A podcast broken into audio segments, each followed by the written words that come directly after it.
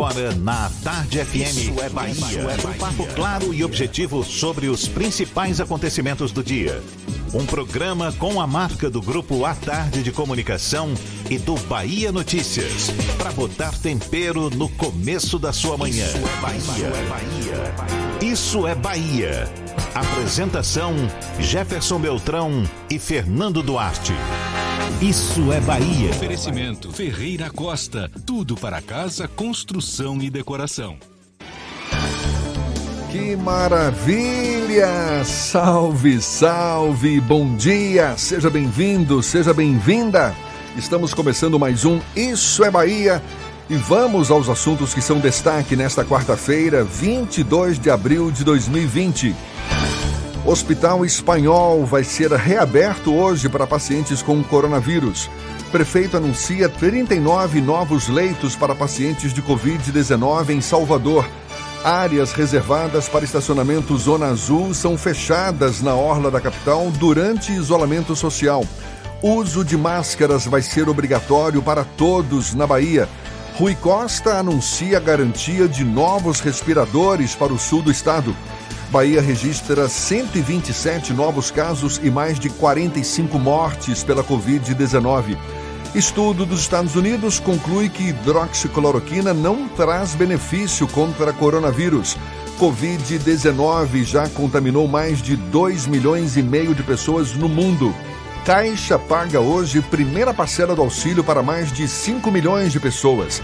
Conselho Nacional de Justiça decide pela retomada dos prazos processuais da Justiça a partir de maio. Registro profissional para jornalistas volta a ser obrigatório no Brasil. São alguns dos assuntos que você acompanha a partir de agora no Isso é Bahia, programa recheado de informação com notícias, bate-papo, comentários para botar tempero no começo da sua manhã. Junto comigo, senhor Fernando Duarte. Bom dia! Bom dia, Jefferson. Bom dia, Paulo Roberto na operação, Rodrigo Tardio e Vanessa Correia na produção. E um bom dia para os nossos queridos ouvintes que estão acompanhando Isso é Bahia. Quem está saindo de casa por obrigação profissional pessoas que atuam no ramo de transporte público, transporte privado, taxistas, motoristas de aplicativo, quem trabalha em supermercados, farmácias e outros serviços essenciais, medicina, enfermagem, fisioterapeuta, profissionais da área de saúde, profissionais da área de imprensa e para quem está cumprindo a quarentena, tomando o cafezinho que o cheiro bate aqui graças a uma bendita bacia de Paulo Roberto. Sejam todos muito bem-vindos a mais uma edição do Isso é Bahia. Hoje que se completam 520 anos da descoberta do Brasil.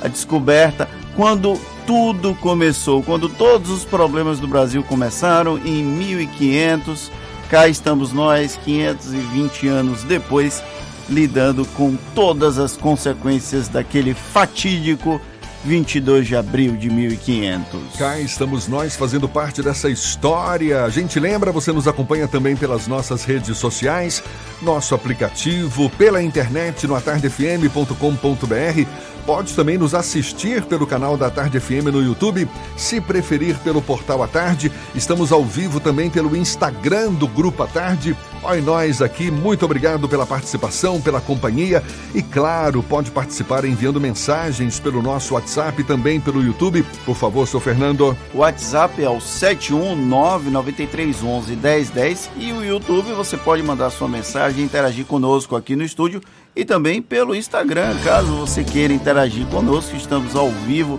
no canal do Grupo à Tarde. Eu estou acompanhando aqui de vez em quando vou mandar uma mensagem para os nossos espectadores. Tudo isso e muito mais a partir de agora para você.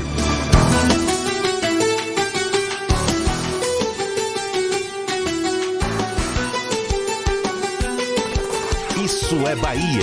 Previsão do tempo. A quarta-feira amanheceu com tempo instável aqui na capital baiana, céu nublado, chuva que já vinha desde durante a noite. Agora no começo da manhã, pistas molhadas pelo caminho, ou seja, muita chuva ainda na capital baiana. A gente quer saber se vai continuar assim esse tempo instável, se o sol também aparece. Ives Maceda, quem tem as informações. Bom dia, Ives.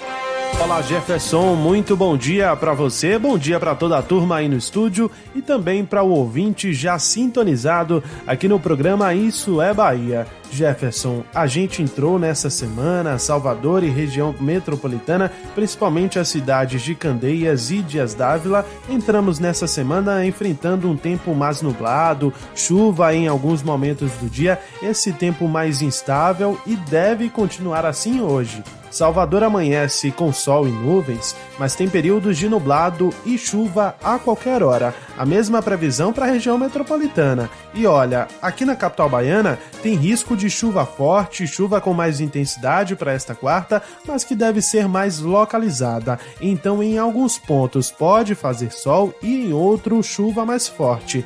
A mínima prevista aqui para a capital baiana é de 23 graus e a máxima de 29. Os volumes de chuva para Salvador e para a região metropolitana variam entre 20 e 50 milímetros. Experimente os novos queijos cremosos Veneza no sabor cheddar e ervas finas. Cremoso, saboroso e sem amido. É a diferença no seu lanche. Saiba mais em arroba Veneza Lácteos em nossas redes sociais. Segue daí então, Jefferson. Já já eu volto com a previsão do tempo para o interior do estado. É contigo. Valeu, Ives. Muito obrigado. Aqui na Tarde FM 7 e 8 agora. Isso é Bahia. Desde a última semana, o governo federal liberou o auxílio emergencial para famílias afetadas pela crise financeira em decorrência do novo coronavírus. O auxílio, apelidado de Corona Voucher, varia de R$ 600 a 1.200 reais e busca ser um alento para pessoas que realmente passam necessidade. Pena que nem todo mundo percebe a situação delicada que muitos brasileiros vão passar diante da Covid-19 e tenham acesso ao benefício, ainda que se enquadrem como beneficiário no papel. E essas mesmas pessoas cobram que políticos não ajam como corruptos. Essa situação esdrúxula é tema do comentário político de Fernando Duarte. Isso é Bahia. Política. A Tarde FM. Entre muitos milhões de brasileiros, alguns milhares serão beneficiados pelo Corona Voucher ou auxílio emergencial, cuja paternidade é pedida pelo Executivo e pela Câmara dos Deputados. É aquela história: filho de pai bonito, todo mundo quer ser. Porém, muitos dos beneficiários não deveriam ter acesso pelo simples fato de não se enquadrarem nos requisitos para receber os 600 reais. Pelo menos não na vida real, já que no papel a omissão de informações agora ou no passado permite que o auxílio seja pago, ainda que a crise da Covid-19 não tenha gerado um problema financeiro. Após o início do pagamento do benefício, sobraram exemplos nas redes sociais de quem se vangloriou de tê-lo recebido sem ter direito. Um dos exemplos mostrava um carro de supermercado com caixas de cerveja, carne e carvão. O que era para evitar a fome de uma família estava ali, resumida pela infâmia de quem não consegue enxergar além da própria mesquinhez. Quando eu recebi essas imagens, eu até pensei em divulgá-las para gerar algum tipo de constrangimento. Mas eu já entendi que essa pedagogia do constrangimento há muito deixou de funcionar aqui no Brasil. É uma pena que esses mesmos hipócritas se transvistam de cidadãos de bem quando o assunto é atacar o sistema político. Não que os nossos políticos sejam exemplares na conduta, especialmente com dinheiro público. Esse momento do Corona Voucher explicita que tudo o que criticamos neles é, na verdade, a imagem e a semelhança de um povo como o brasileiro.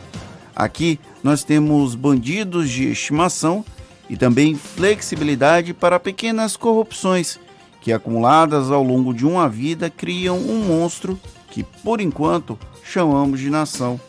Brasília não é o grande problema do Brasil. Ela é o reflexo de nossa população, por isso insistimos tanto em criticá-la. No domingo, durante uma live que prometia ser bombástica, eu vi um corrupto condenado pela justiça sugerir que existia um homem incorruptível no país. A transmissão não passou de uma encenação grotesca do paraíso idílico em que muita gente acha que vivemos. Na vida real, há pouco espaço para incorruptíveis e uma parcela expressiva da população finge ser contra atos assim até que haja uma oportunidade de fazê-lo. Essa vida é dura e crua simultaneamente. Para servir de alento, a crise do novo coronavírus também mostra outras facetas do povo. Aquele que ajuda o próximo, mesmo que ele não seja tão próximo, e age como na parábola do bom samaritano. São nessas pessoas que nós devemos apostar as nossas fichas. Talvez um dia elas se sintam confortáveis para gerir o nosso país. Espero sobreviver para ver esse dia. E aí sim, comprar cerveja, carvão e carne para celebrar que chegamos ao futuro com o dinheiro que todos nós realmente mereçamos. Tá dado o recado. Agora, 7 e 12 na Tarde FM. E a Bahia registra 127 novos casos confirmados da Covid-19 também foram confirmados 48 mortes, 48 mortes pela doença. No estado são mais de 1.500 casos notificados. Ao todo, 376 pessoas estão recuperadas na Bahia. Já no Brasil, nas últimas 24 horas, foram registradas quase 2.500 pessoas com o coronavírus e 166 mortes, de acordo com o boletim divulgado ontem pelo Ministério da Saúde. No geral, são mais de 43 mil casos confirmados da doença no país, com mais de 2.700 mortes. E desde o primeiro caso notificado na China até agora, a Covid-19 já infectou 2 milhões e meio de pessoas no mundo, de acordo com estudos da Universidade John Hopkins, nos Estados Unidos. Os mortos pela Covid-19 são agora mais de 170 mil pessoas os Estados Unidos lideram com casos fatais pelas doen pela doença, mais de 40 mil vítimas. E voltando a falar no Brasil, o nosso país é o 12 com mais casos de Covid-19 e o 11 em número de mortos no mundo. O Hospital Espanhol vai ser reaberto hoje para acolher exclusivamente pacientes que tenham sintomas graves da Covid-19. São 220 leitos instalados, sendo 140 de UTI e 80 leitos clínicos. Na vistoria realizada ontem na unidade hospitalar aqui na capital baiana, o governador Rui Costa revelou que nos próximos dias vai começar a funcionar o hospital de campanha na Fonte Nova, onde vão ser oferecidos mais 100 leitos de UTI e 140 leitos clínicos. E olha só, a unidade de saúde da família Teotônio Vilela 2, no bairro de Fazenda Couto 3, aqui em Salvador, vai ser inaugurada hoje. De acordo com a prefeitura da cidade, o posto possui capacidade para atender 650 pessoas por dia e vai contar com a atuação de equipes de saúde da família e bucal. A unidade de saúde vai oferecer atendimento para todas as idades, além de contar com serviços de curativo, coleta de material para exames laboratoriais, vacinação, marcação de consultas e entrega de medicamentos básicos entre outros. A gente lembra, estamos ao vivo também pelo Instagram do Grupo à Tarde, gente aqui de Amargosa já se manifestando, de várias regiões do estado, da capital também. Muito obrigado. É só acessar o Instagram do Grupo à Tarde para nos acompanhar também aqui pelo Issa Bahia, agora 7h15 na Tarde FM.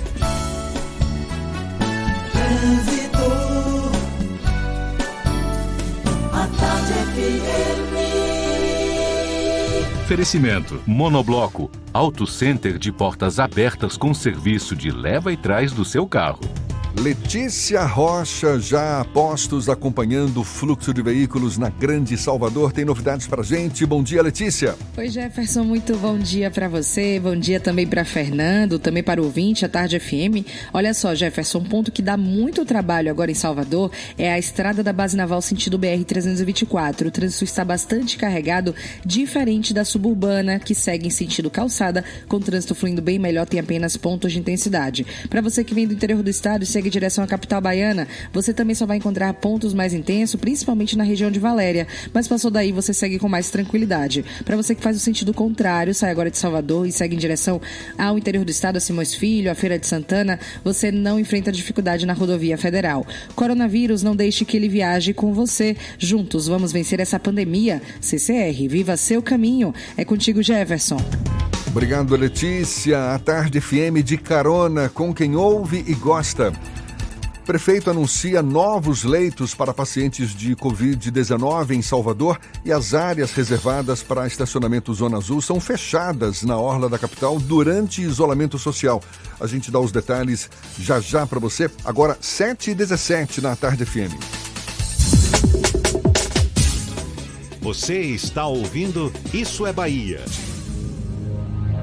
Para vencermos o coronavírus, o mais importante é: Fique em casa. lave sempre as mãos com água e sabão e Fique em casa. não são férias, é um compromisso de todos. Fique em casa. A Bahia contra o coronavírus. Governo do Estado. Você sabe o que a Assembleia faz? Faz valer os seus direitos. lutando para evitar a saída da Petrobras e manter empregos e investimentos no Estado. Também cria políticas que valorizam as mulheres, os negros, o público LGBT e a oferta de uma educação de qualidade para indígenas. E ainda dão prioridade de matrícula em escolas públicas às crianças filhas de vítimas de violência doméstica. Porque para a Assembleia, garantir o direito dos baianos é o nosso dever. Assembleia Legislativa da Bahia, fazendo valer. Para vencermos o coronavírus, o mais importante é: Fique em casa. lave sempre as mãos com água e sabão e Fique em casa. não são férias, é um compromisso de todos. Fique em casa. A Bahia contra o coronavírus. Governo do Estado. Rapaz, esse coronavírus está barril. Todo mundo tem que ficar quietinho em casa para esse coronavírus ir logo embora. E se você precisar sair de casa para alguma coisa, é para cumprimentar os outros assim, ó, de longe. Nada de aperto de mão nem de abraço. Então já sabe.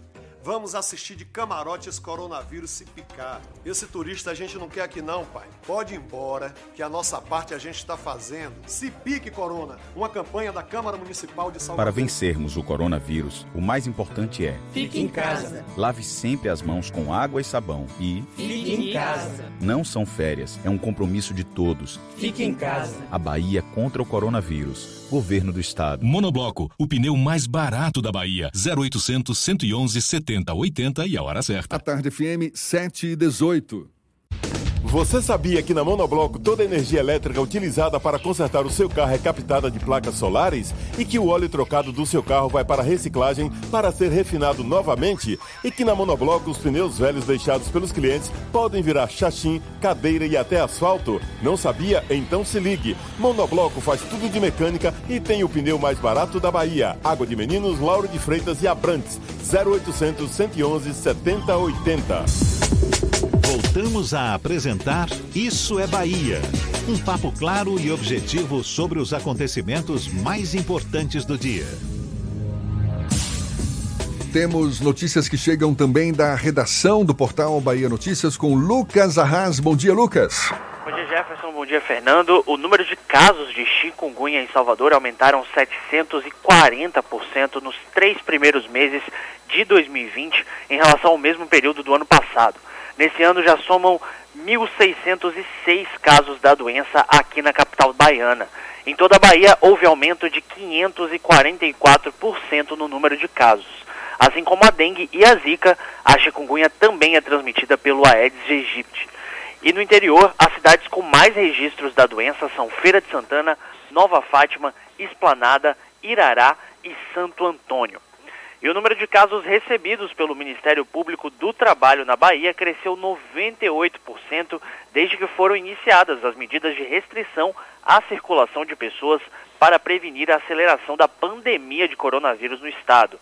Além de denúncias, o Ministério Público do Trabalho aqui do estado também passou a receber inquéritos, instaurou inquéritos e começou a enviar mais recomendações, o que saltou de 3 para 1.848 recomendações enviadas, aumentando em mais de 600 vezes esse número. Eu sou Lucas Arraes, falo direto da redação do Bahia Notícias para o programa Isso é Bahia. É com vocês aí do estúdio. Até o início desta semana, mais de 8 mil pessoas já tinham sacado o benefício Salvador por Todos, no valor de 270 reais aqui na capital. O pagamento é direcionado a trabalhadores informais cadastrados e licenciados pela Prefeitura até o último dia 20 de março. Para falar mais sobre o assunto e também sobre as medidas emergenciais para a prevenção do novo coronavírus em Salvador, a gente conversa agora por telefone com o vice-prefeito da capital e coordenador do Salvador por Todos, Bruno Reis. Bom dia, vice-prefeito, seja bem-vindo. Bom dia, Jefferson. Bom dia, Fernando. Bom dia a todos os ouvintes da Rádio Tarde FM.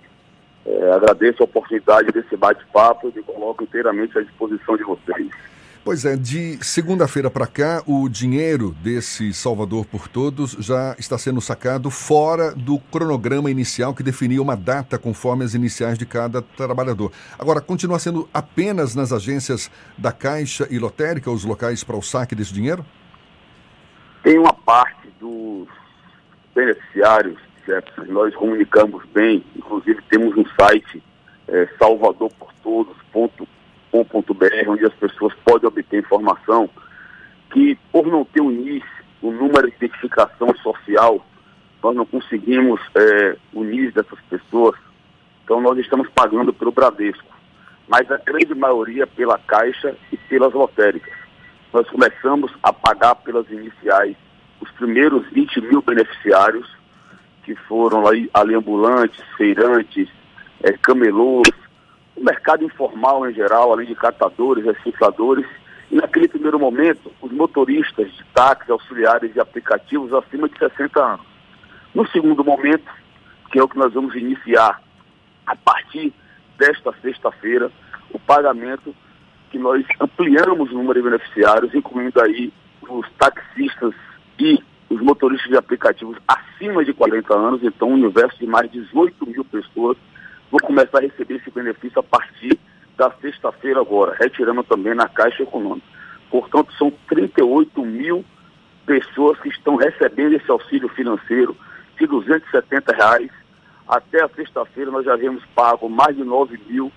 As pessoas que mesmo já tenham passado o dia da sua letra que estava definida, justamente para evitar que ocorresse acúmulo de pessoas nas filas das caixas da lotéricas, podem ir ao banco fazer o saque. Então, mesmo já tendo passado o dia, a pessoa pode se deslocar à unidade bancária ou à caixa, da caixa ou a lotérica que vai retirar, vai sacar seu benefício. O senhor citou o site em que as pessoas podem se inteirar, se informar mais sobre esse saque. Na verdade, deixa eu repetir aqui, é o salvadorportodos.salvador.ba.gov.br, não é isso? .br. Isso. Inclusive pode ligar para 160, que é um número específico para o Covid, e nossos atendentes vão informar quais são as unidades que ele pode se deslocar e, enfim, horário de retirada, todas as informações. Então, ou via site ou via 160. Certo. Ou se deslocar para alguma agência bancária, porque nesse momento, como já passaram todas as letras, né, ele já pode receber o benefício. Aqueles da primeira etapa, digamos assim. Da segunda etapa, que são os novos beneficiários, que são os motoristas de aplicativos, agora acima de 40 anos, que foi o novo critério que nós adotamos, e taxistas, podem procurar a partir da sexta-feira. Pois é, esse site e esse número, inclusive, para verificar se possui direito, não é, para receber esse benefício. Quem não se cadastrou, não foi licenciado pela prefeitura até o último dia 20 de março, tem uma, um novo caminho aí para ter direito a esse benefício também? Tem sim. Isso tem gerado é, muitas dúvidas e repercussão. Excelente pergunta.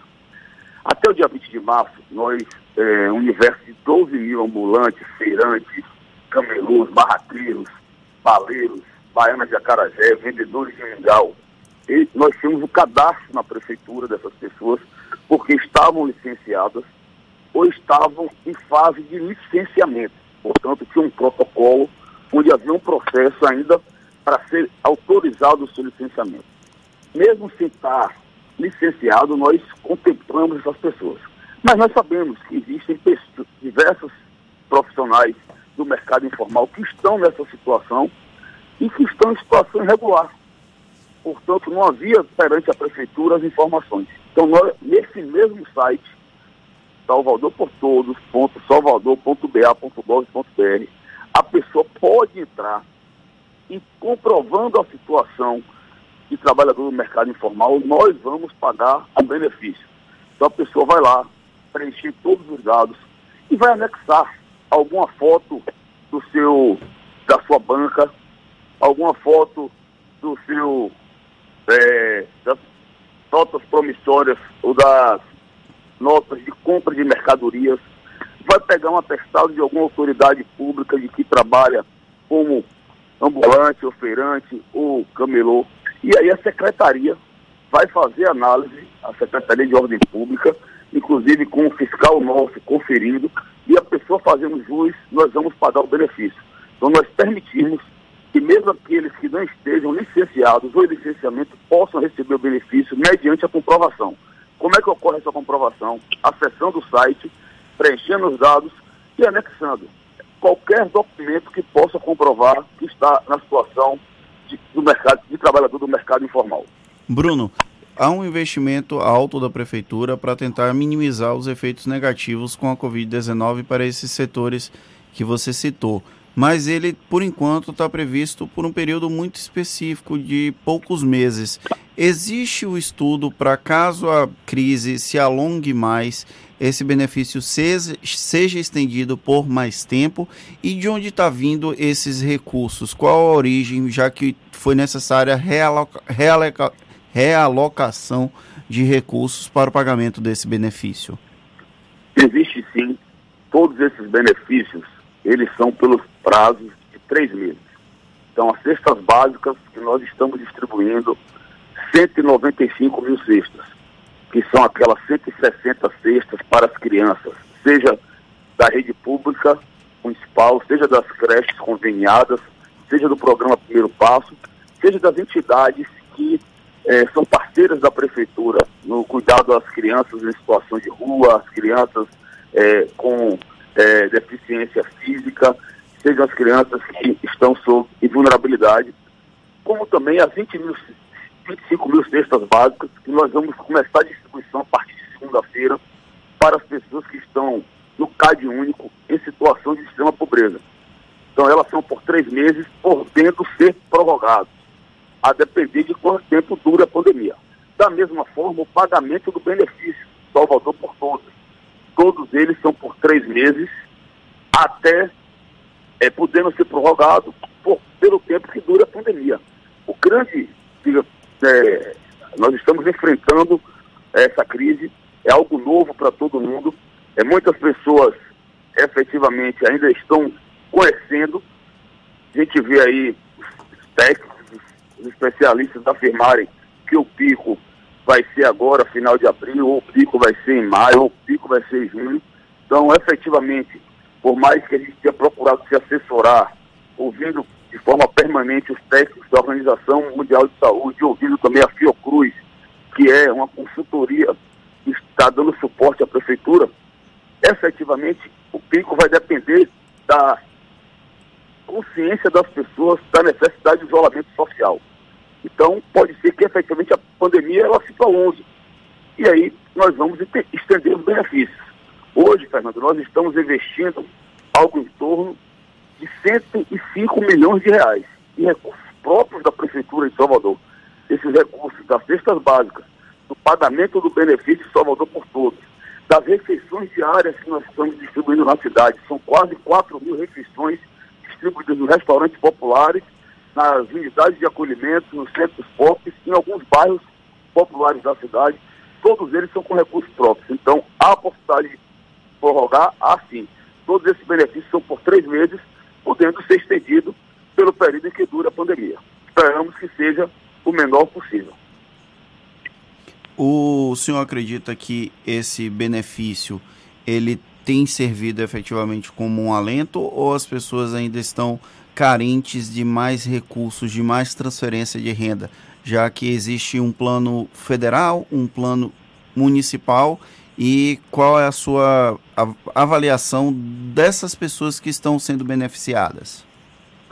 Tenho certeza. Por exemplo, as crianças da rede municipal, muitas delas é, faziam cinco refeições diárias na escola, porque estudavam em tempo integral. Então elas se alimentavam somente na escola. A partir do momento que as aulas são suspensas, ela perdeu essa alimentação. Então essa cesta básica para mais de 165 mil crianças da rede, né, isso tem um efeito muito grande. Por quê? Porque é garantia da alimentação dessas crianças pelo período em que as aulas estão suspensas. Da mesma forma, as pessoas que estão em situação de rua, as pessoas é, que estavam em situação de pobreza em nossa cidade, essas refeições diárias, eu tenho participado dessa distribuição dessas refeições, a gente vê que essa é praticamente a única alimentação, refeição que a pessoa faz no dia, né? que a gente distribui é, um almoço, uma quentinha na hora do almoço e um lanche na hora da janta. Então, é com essa refeição que a pessoa está sobrevivendo. Da mesma forma, esse benefício do Salvador por Todos. Por que o valor de 270 reais? Nós chegamos à conclusão que o preço médio do gás em Salvador é 70 reais e essa cesta que nós estamos adquirindo para a distribuição que estamos fazendo, ela custa em média 100 reais. Então, 200 reais daria para comprar duas cestas. E 70 reais um botijão de gás, porque não adianta você também dar o alimento que a pessoa não tem dinheiro para comprar o gás para cozinhar. Então, com isso, a gente está segurando a, o básico das famílias, que são o quê? O direito à alimentação. Então, com isso, é, a gente está podendo, a gente sabe, e aí é, é importante explicar isso. O isolamento social, ele tem consequências na economia, ele tem consequências diretas no emprego, na renda das pessoas. Mas esse isolamento social, ele é necessário. Vocês estão vendo aí o que está acontecendo, por exemplo, em Manaus. Ontem o prefeito de Manaus chorando, porque na, na segunda-feira, 17% das pessoas que procuraram o hospital, ou seja, a UTI com ventilador, não acharam, morreram em casa. No, na terça-feira, no feriado, esse número subiu para 30%. Está morrendo em média 100 pessoas por dia em Manaus e 30% é, não está achando o serviço de UTI com respirador. O que nós fizemos aqui em Salvador, ao adotar esse isolamento social de forma antecipada, isso permitiu o quê? Porque qual o grande dilema dessa pandemia? É você tentar manter um ponto de equilíbrio entre as pessoas que vão necessitar de UTI com respirador e o poder público e a rede privada ter condições de ofertar. Então, se conseguirmos manter esse equilíbrio, com certeza nós vamos salvar milhares de vidas. Bruno. Não vamos ter que chegar na situação de escolher quem vai viver e quem vai morrer. Então, é importante esse isolamento social, mesmo a gente sabendo que tem consequências no campo da economia, e essas medidas sociais objetivam amenizar esses efeitos. Bruno, você citou 105 milhões de reais como o volume de recursos destinado ao programa Salvador por Todos. A gente sabe que a Prefeitura tem destinado outros recursos para outras iniciativas nessa área, ou seja, no, no, no, esforço de conter o avanço da, da pandemia do novo coronavírus. O secretário municipal de saúde, Léo Prats, se não me engano, ele falou conosco em torno de 150 milhões de reais para ações. Eu acho que são mais, viu, Jefferson? São 250 milhões 250 milhões, exato. 250 milhões. que nós estamos fazendo para viabilizar mais leitos de UTI. Exato. A então, pergunta... a Prefeitura está fazendo um esforço para viabilizar 250 novos leitos. Como é que está o caixa da prefeitura? Tem força suficiente para suportar uma possível extensão dessas medidas, como o senhor mesmo cogitou, a depender do, do tempo e de duração dessa pandemia?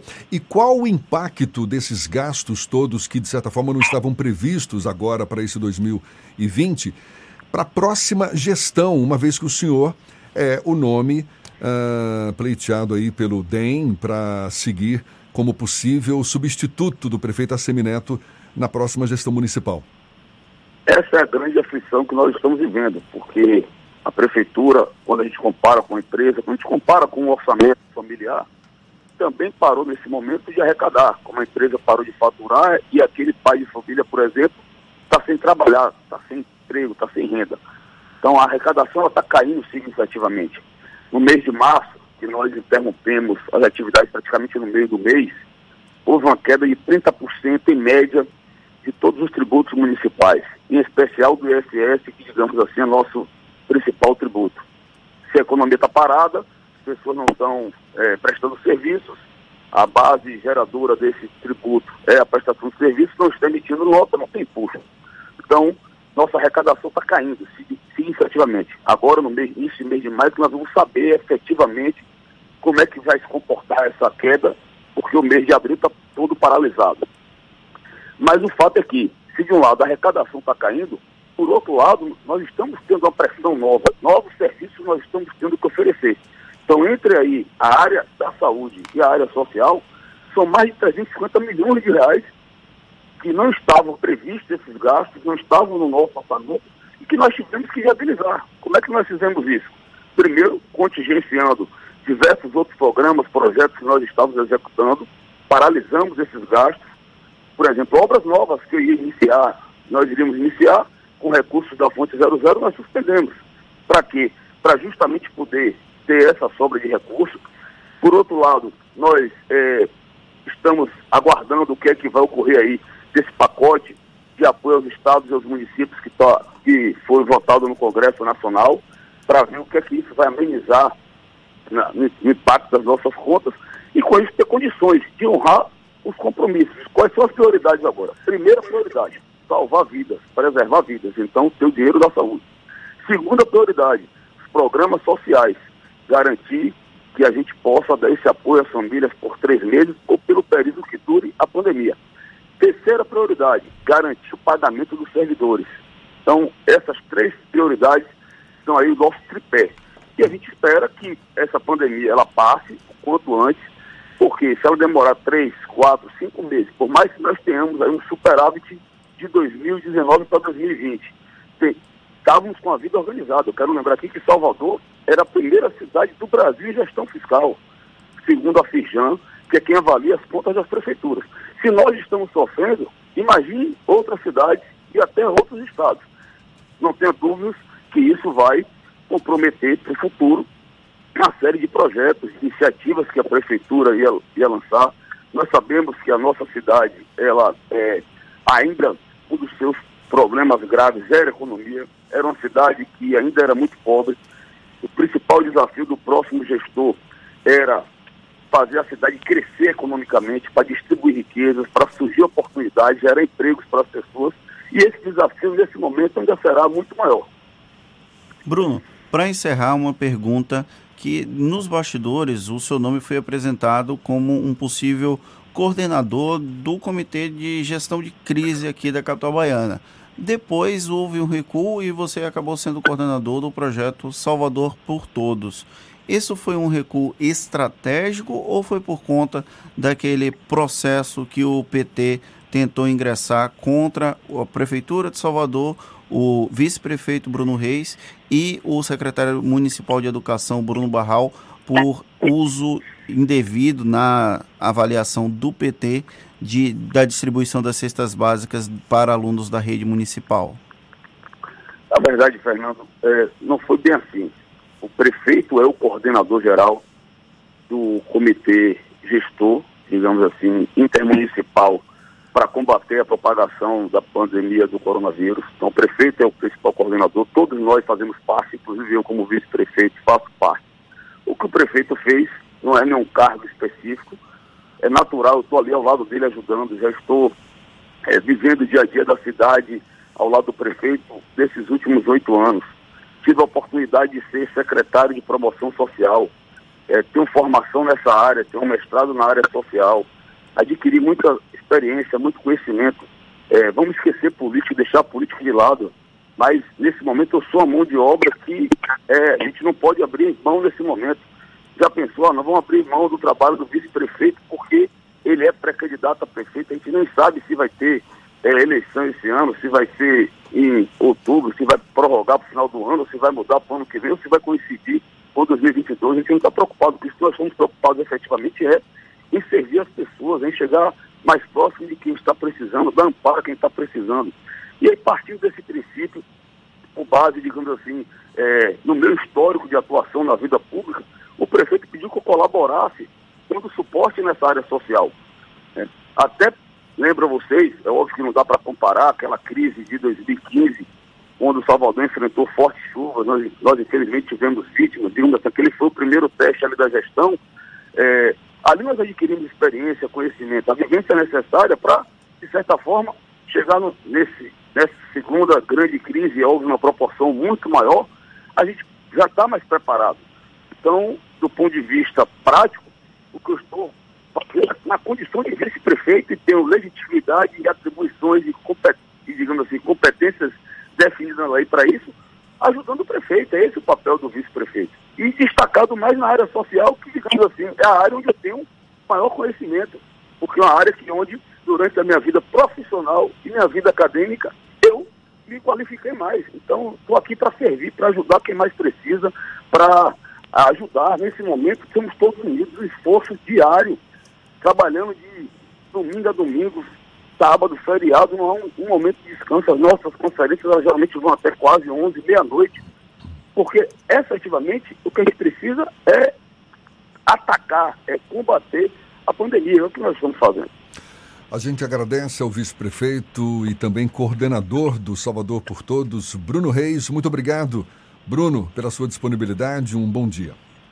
Eu que agradeço, Jefferson. Um abraço para você, para Fernando, para todos aí da Rádio à Tarde FM, sempre à disposição. Gente tem que estar conversando, explicando, orientando e, acima de tudo, conscientizando as pessoas.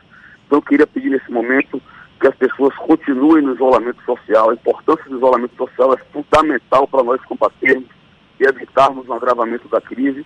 E se a pessoa tiver que sair de casa por questão de necessidade, que use máscara. Tome todos os cuidados. Bom dia a todos e fique com Deus. Aí, portanto, o vice-prefeito de Salvador, Bruno Reis, conversando conosco aqui no Isso é Bahia. E essa conversa vai estar disponível logo mais nos nossos canais no YouTube, Spotify, iTunes e no Deezer também. Agora, 17 para as 8 na tarde FM.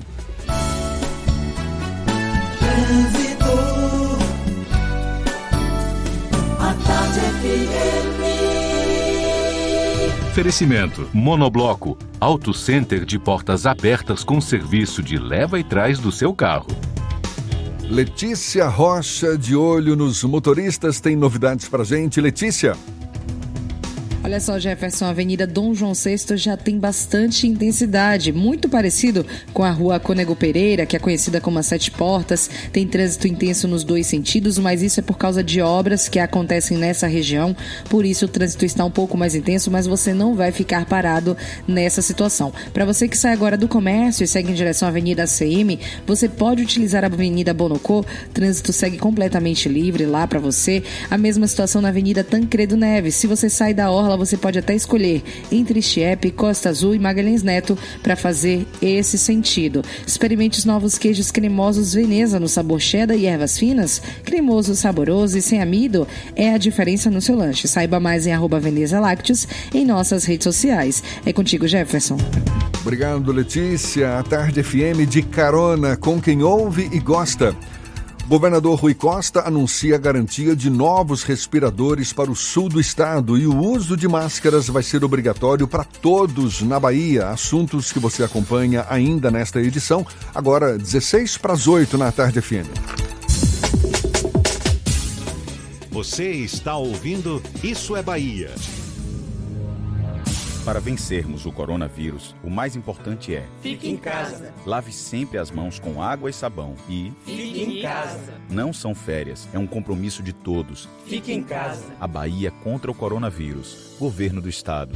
Você sabia que na Monobloco toda a energia elétrica utilizada para consertar o seu carro é captada de placas solares e que o óleo trocado do seu carro vai para reciclagem para ser refinado novamente e que na Monobloco os pneus velhos deixados pelos clientes podem virar chachim, cadeira e até asfalto? Não sabia? Então se ligue. Monobloco faz tudo de mecânica e tem o pneu mais barato da Bahia. Água de Meninos, Lauro de Freitas e Abrantes. 0800 111 7080. Para vencermos o coronavírus, o mais importante é: Fique em casa. Lave sempre as mãos com água e sabão e Fique em casa. Não são férias, é um compromisso de todos. Fique em casa. A Bahia contra o coronavírus. Governo do Estado. Quando o assunto é segurança do paciente, o Hospital Santa Isabel é referência internacional. Os atendimentos à emergência seguem normalizados e para aqueles pacientes que precisam manter seus tratamentos, consultas, exames e cirurgias, o Santa Isabel mantém fluxos seguros com equipes específicas dentro de rigorosos padrões de segurança. Pacientes com dificuldades respiratórias são atendidos em estrutura distinta e com equipes exclusivas. Vamos juntos superar esse Central momento. Papelaria, os melhores preços e a maior variedade em material escolar e escritório da Bahia e a hora certa. A Tarde FM, 14 para as 8. 3369 mil. Central Papelaria, variedade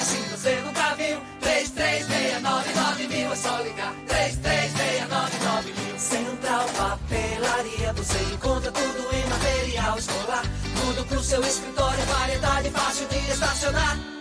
3369 Ligue 3369 mil, a maior variedade em material escolar e de escritório. Central Papelaria Lauro de Freitas. 3369 mil. Voltamos a apresentar Isso é Bahia. Um papo claro e objetivo sobre os acontecimentos mais importantes do dia. A gente agradece quem, a quem nos acompanha pelas redes sociais, aqui pelo Instagram, muita gente se manifestando. Deixa eu dar um abraço aqui para o Antônio Lima de Piripá, na região sudoeste do estado. Muito obrigado, Antônio Lima. Muito obrigado também ao Evandro Rodrigues, Lene Ribeiro, Malu Arras Porto, aos que estão também nos acompanhando pelo Instagram, Instagram do Grupo à Tarde e também pelo WhatsApp, não é isso, Fernando? Isso, o WhatsApp é o 71993111010. Você pode mandar sua mensagem e interagir conosco.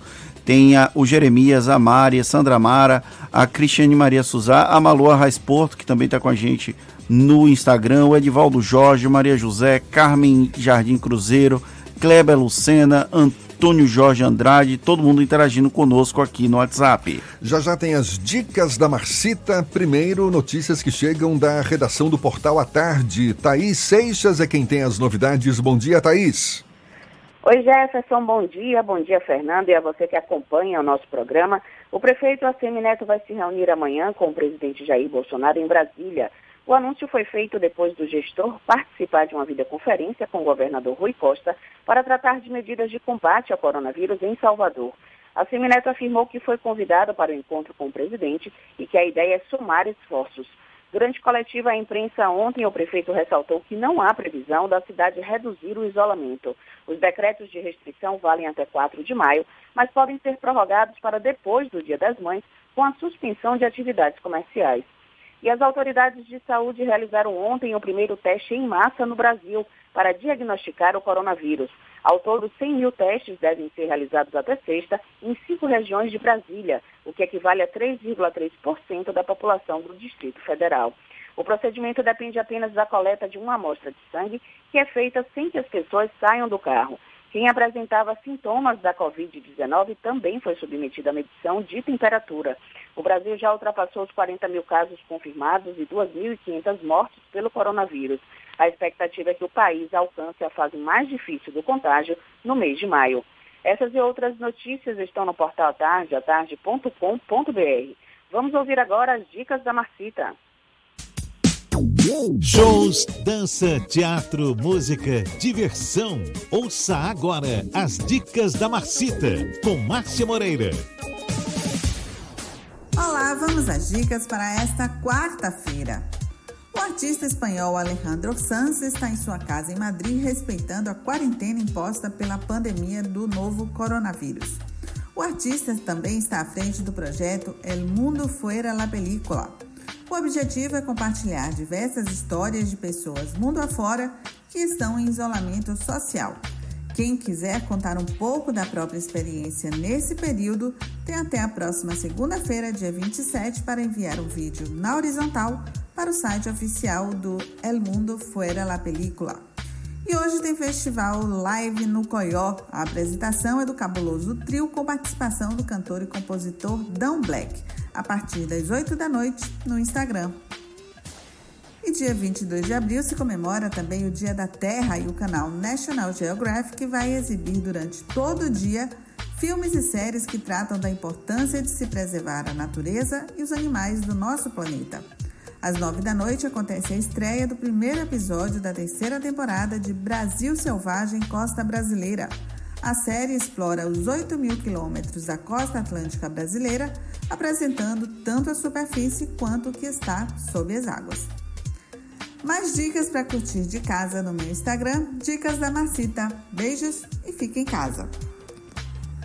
Isso é Bahia. Apresentação: Jefferson Beltrão e Fernando Duarte. A Tarde FM. Quem ouve, gosta.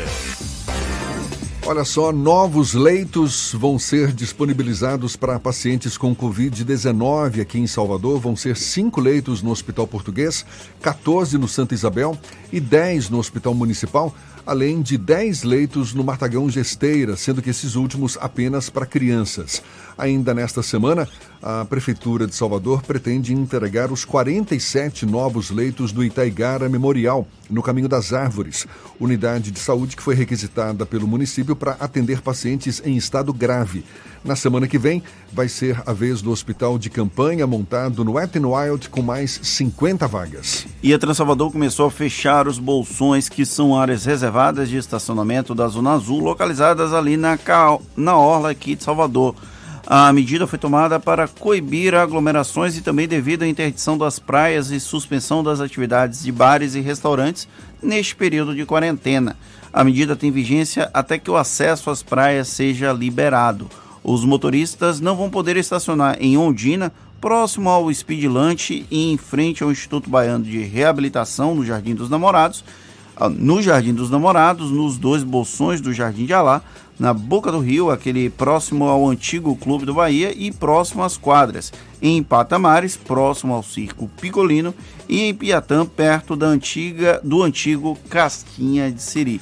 Ou seja, a prefeitura precisou fechar os bolsões de estacionamento porque as pessoas continuavam indo para a praia, indo praticar atividades físicas e se aglomerar na orla de Salvador. Olha só, para quem está em busca de emprego, o SIM, Serviço Municipal de Intermediação de Mão de Obra, vai começar o contato, vai iniciar o contato para a primeira seleção dos trabalhadores convocados por meio do portal Mais Emprego do Ministério do Trabalho. Essa ação ocorre a partir de hoje, das 8 da manhã às 2 da tarde, internamente e por meio de contato inicial via telefone. As convocações estão sendo feitas com base no cadastro recente dos trabalhadores que se enquadrem nos perfis das vagas disponíveis.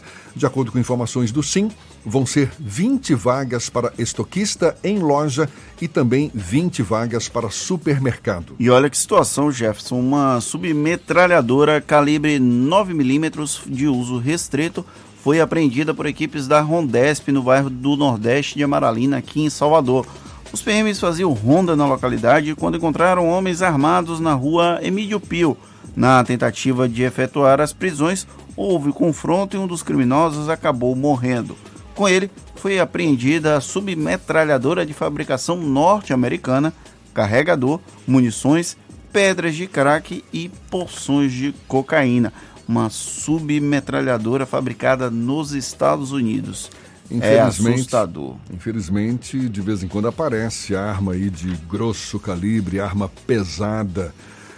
De importação irregular, né? É, sendo descoberta aqui na capital baiana. Olha, o Vale Alimentação Estudantil, que está sendo entregue pelo governo do estado em Salvador e em mais 21 municípios do interior no valor de 55 reais por estudante, pode ser retirado em qualquer dia da semana enquanto durar o período de suspensão das aulas. A Secretaria Estadual da Educação reforça a orientação para que vá ao supermercado Açaí e Cesta do Povo e suas lojas credenciadas apenas uma pessoa. Outra recomendação é para que, antes de ir ao supermercado, seja confirmado se o CPF já está cadastrado. Para isso, basta ligar para a escola onde o estudante está matriculado ou verificar pelo portal da educação. O estudante também pode ligar para o número 0800 284 0011. 0800 284 0011. O governador Rui Costa garantiu a compra de novos respiradores para o município de Itabuna e outros da região sul da Bahia. O anúncio foi feito em uma reunião virtual realizada ontem com prefeitos da região. De acordo com informações da Secretaria de Comunicação, o sul do estado é atualmente o maior foco de preocupação das autoridades de saúde. No momento, Itabuna possui 54 respiradores e Ilhéus 67. Um dos pedidos de Rui Costa aos prefeitos foi para que incentivem a população a usar máscaras. Agora 7h56 na Tarde FM. Isso é Bahia. Economia. A Tarde FM. Bom dia, Jefferson. Bom dia, Fernando. Bom dia, queridos ouvintes da Tarde FM. Ontem, nosso índice Bovespa ficou fechado por conta do feriado de Tiradentes. Porém, nos Estados Unidos, o fundo de índice EWZ, que replica o Ibovespa, recuou 3,29%, prenunciando um pregão negativo para hoje. O preço do petróleo voltou a cair forte o petróleo tipo WTI, negociado nos Estados Unidos, caiu 43% para 11 dólares. O motivo da forte queda é o descompasso entre a oferta e demanda do petróleo no mundo, causado pela pandemia do Covid-19. Eu sou Leonardo Souza, sócio da BP Money, a nova plataforma educacional da BP Investimentos. Para maiores informações, siga-nos no Instagram, bpmoney.com.br. Isso é Bahia. Trânsito. A tarde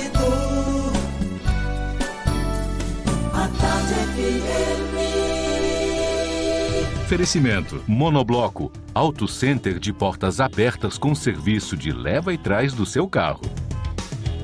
Temos novidades com Letícia Rocha. É você, Letícia. Olha, Jefferson, tem trânsito intenso agora na Cardeal da Silva e também na Padre Feijó. Então, se você está saindo do isolamento social agora para resolver algum compromisso inadiável no Campo Grande, está valendo mais a pena você fazer o seu caminho pela Garibaldi, depois Vale do Canela. Aí sim, trânsito livre nesse percurso. Ali, Omar Baleeiro tem trânsito carregado entre Vila Canária e a Rua da Bolívia. Isso é por conta das obras. Coronavírus, não deixe que ele viaje com você. Juntos, vamos vencer essa pandemia. CCR, viva seu caminho. Jefferson. A Tarde FM de carona com quem ouve e gosta. Intervalo e a gente volta já já para falar para toda a Bahia, 7h58 na Tarde FM. Você está ouvindo Isso é Bahia.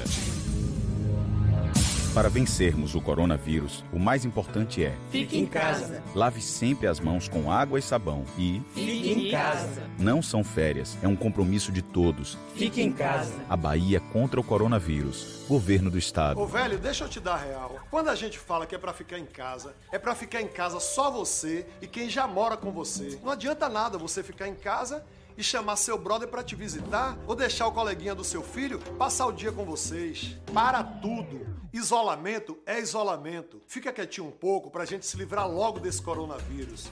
Esse turista a gente não quer aqui não, pai.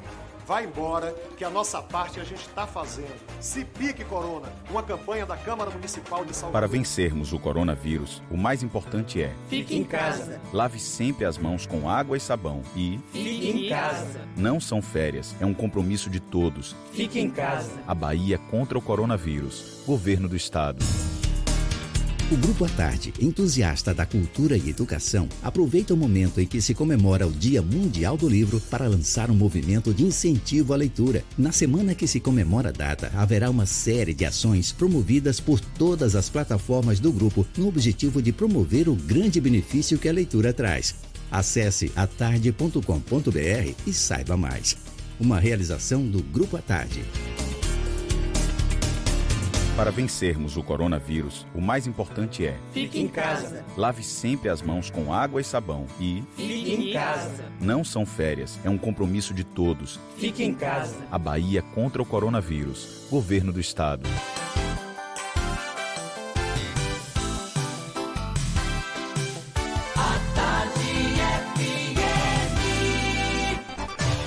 Atenção, emissoras afiliadas à Tarde FM. Em 5 segundos, isso é Bahia para todo o estado.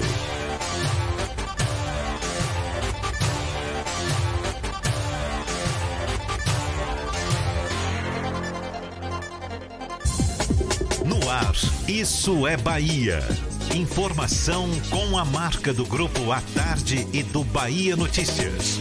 Política, segurança, saúde, cidadania. Isso é Bahia. Apresentação: Jefferson Beltrão e Fernando Duarte. A Tarde FM. Quem ouve, gosta. Que maravilha! Salve, salve! Bom dia! Seja bem-vindo, seja bem-vinda. A partir de agora, Isso é Bahia em rede com emissoras de todas as regiões do estado. E vamos aos assuntos que são destaque nesta quarta-feira, 22 de abril de 2020. O Hospital Espanhol vai ser reaberto hoje para pacientes com coronavírus. Prefeito anuncia novos leitos para pacientes de Covid-19 em Salvador. Áreas reservadas para estacionamento Zona Azul são fechadas na orla da capital durante isolamento social. Uso de máscaras vai ser obrigatório para todos na Bahia. Rui Costa anuncia a garantia de novos respiradores para o sul do estado. Bahia registra 127 novos casos e 48 mortes pela Covid-19. Situação de emergência decretada na cidade de Candeias diante da pandemia. Estudo dos Estados Unidos conclui que hidroxicloroquina não traz benefício contra coronavírus. Covid-19 já contaminou mais de 2 milhões e meio de pessoas no mundo. Caixa paga hoje primeira parcela do auxílio para mais de 5 milhões de pessoas. Conselho Nacional de Justiça decide pela retomada dos prazos processuais da Justiça a partir de maio. Registro profissional para jornalistas volta a ser obrigatório no Brasil. Operação Palhares. Gilmar Mendes manda soltar dois baianos investigados. Isso é Bahia, programa recheado de informação, com notícias, bate-papo, comentários, tudo para botar tempero no começo da sua manhã. E junto comigo, senhor Fernando Duarte, aquele bom dia! Bom, bom dia, Jefferson. Bom dia, Paulo Roberto na operação, Rodrigo Tardio e Vanessa Correia na produção. Normalmente o Paulinho acaba me dando um tempinho a mais, por isso que eu esperei e acabei fazendo besteira. Desculpa aos nossos ouvintes. Mas vamos seguir dando as boas-vindas para as nossas queridas emissoras parceiras e afiliadas. A Cidade FM de Luiz Eduardo Magalhães, Itapuí FM de Tororó, Eldorado FM de Teixeira de Freitas, RB Líder FM de Rui Barbosa, Serrana Líder FM de Jacobina, Baiana FM de Itaberaba, 93 FM de Jequié, tinha até gente de Jequié interagindo conosco no Instagram agora há pouco, Interativa FM de Itabuna, Ativa FM de Eunápolis, Cultura FM de Paulo Afonso e Líder FM de Irecê. Sejam todos muito bem-vindos a mais uma edição do Isso é Bahia. Acho que você tá de olho na bacia de café de Paulinho, tá todo meio meio atrapalhado, mas que nada, o cara nos encanta, seu Fernando Duarte. Olha, a gente lembra você nos acompanha também pelas nossas redes sociais, tem o nosso aplicativo pela internet, é o atardefm.com.br. Pode também nos assistir pelo canal da Tarde FM no YouTube, se preferir pelo portal A Tarde. Estamos ao vivo também no Instagram do Grupo A Tarde. Olha nós aqui, por favor, vá lá compartilhe, mande sua mensagem, enfim, participe junto conosco. Temos aqui nossos canais de comunicação à sua disposição, não é, Fernando? Isso mesmo, Jefferson. WhatsApp no 71993111010 e também no YouTube, além do próprio Instagram. Você pode interagir conosco aqui no estúdio. Tudo isso e muito mais a partir de agora para você.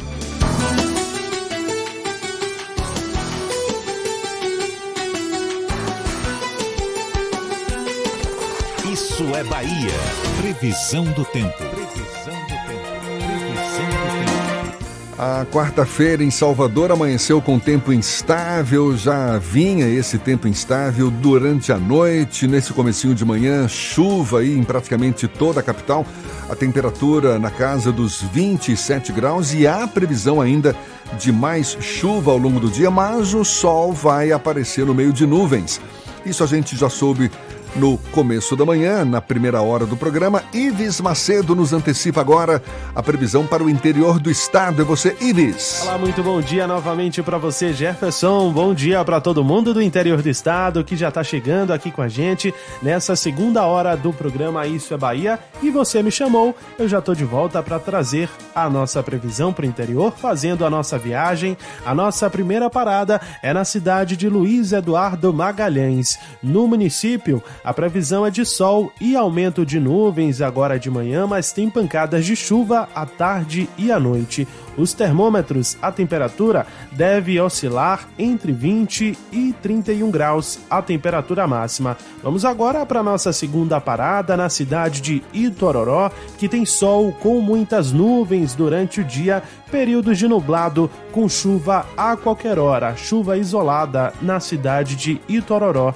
mínima de 20 e máxima de 31 graus. Experimente os novos queijos cremosos Veneza no sabor cheddar e ervas finas. Cremoso, saboroso e sem amido. É a diferença no seu lanche. Saiba mais em arroba em nossas redes sociais. É contigo, Jefferson. Uma boa quarta-feira. Eu volto amanhã com mais informações do tempo. Um abraço. Tá combinado. Valeu, Ives. A Tarde FM 8 e 6. Isso é Bahia.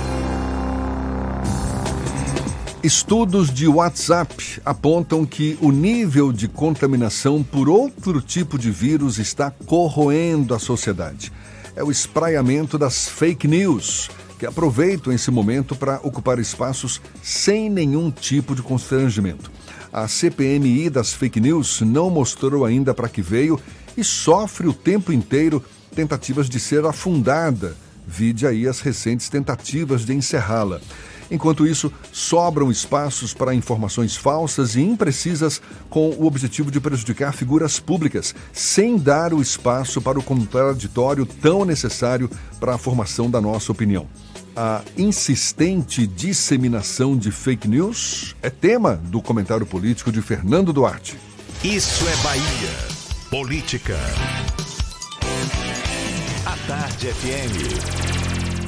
Jefferson, eu na chamada eu usei um termo bem característico que são os estudos de WhatsApp. Que agora não adianta você fazer graduação, mestrado, doutorado, pós-doutorado, você pode ser PhD, mas o WhatsApp é a melhor fonte de informação disponível. Ontem eu recebi um vídeo de um amigo de São Paulo, ele é baiano, mas mora lá em São Paulo já há mais de 10 anos em que um cidadão estava na frente do Hospital Espanhol aqui em Salvador e acusava a empresa que venceu a licitação para administrar o Hospital Espanhol durante esse período da pandemia de ser sócia, ter como sócios ocultos o senador Otto Alencar e o filho dele, o deputado federal Otto Alencar Filho. A informação já tinha sido negada tanto por Otto Alencar quanto por Otto Filho na semana passada. A INTS, que é a organização social OS, que está administrando o Hospital Espanhol, também envidou esses esforços para negar qualquer tipo de relação, mas ainda assim o cidadão se prostrava em frente ao Hospital Espanhol, fazendo essas acusações, acusações que surgiram em grupos de WhatsApp, que surgiram em diversas outras momentos desse submundo da internet. E aqui eu não estou querendo fazer nenhuma defesa é, do senador Otto Alencar, do filho dele, o Otto Alencar Filho, nem da própria INTS. Eles já garantiram que não tem nenhum tipo de vinculação, qualquer tipo de relação, mas o grande problema nessa questão é a disseminação de fake news, a disseminação de informações falsas apenas para prejudicar uma figura pública, nesse caso, três figuras públicas, o INTS, Otto Alencar e Otto Alencar Filho. E mostra que as pessoas não têm qualquer tipo de pudor em divulgar informações, mesmo que elas não tenham sido verificadas.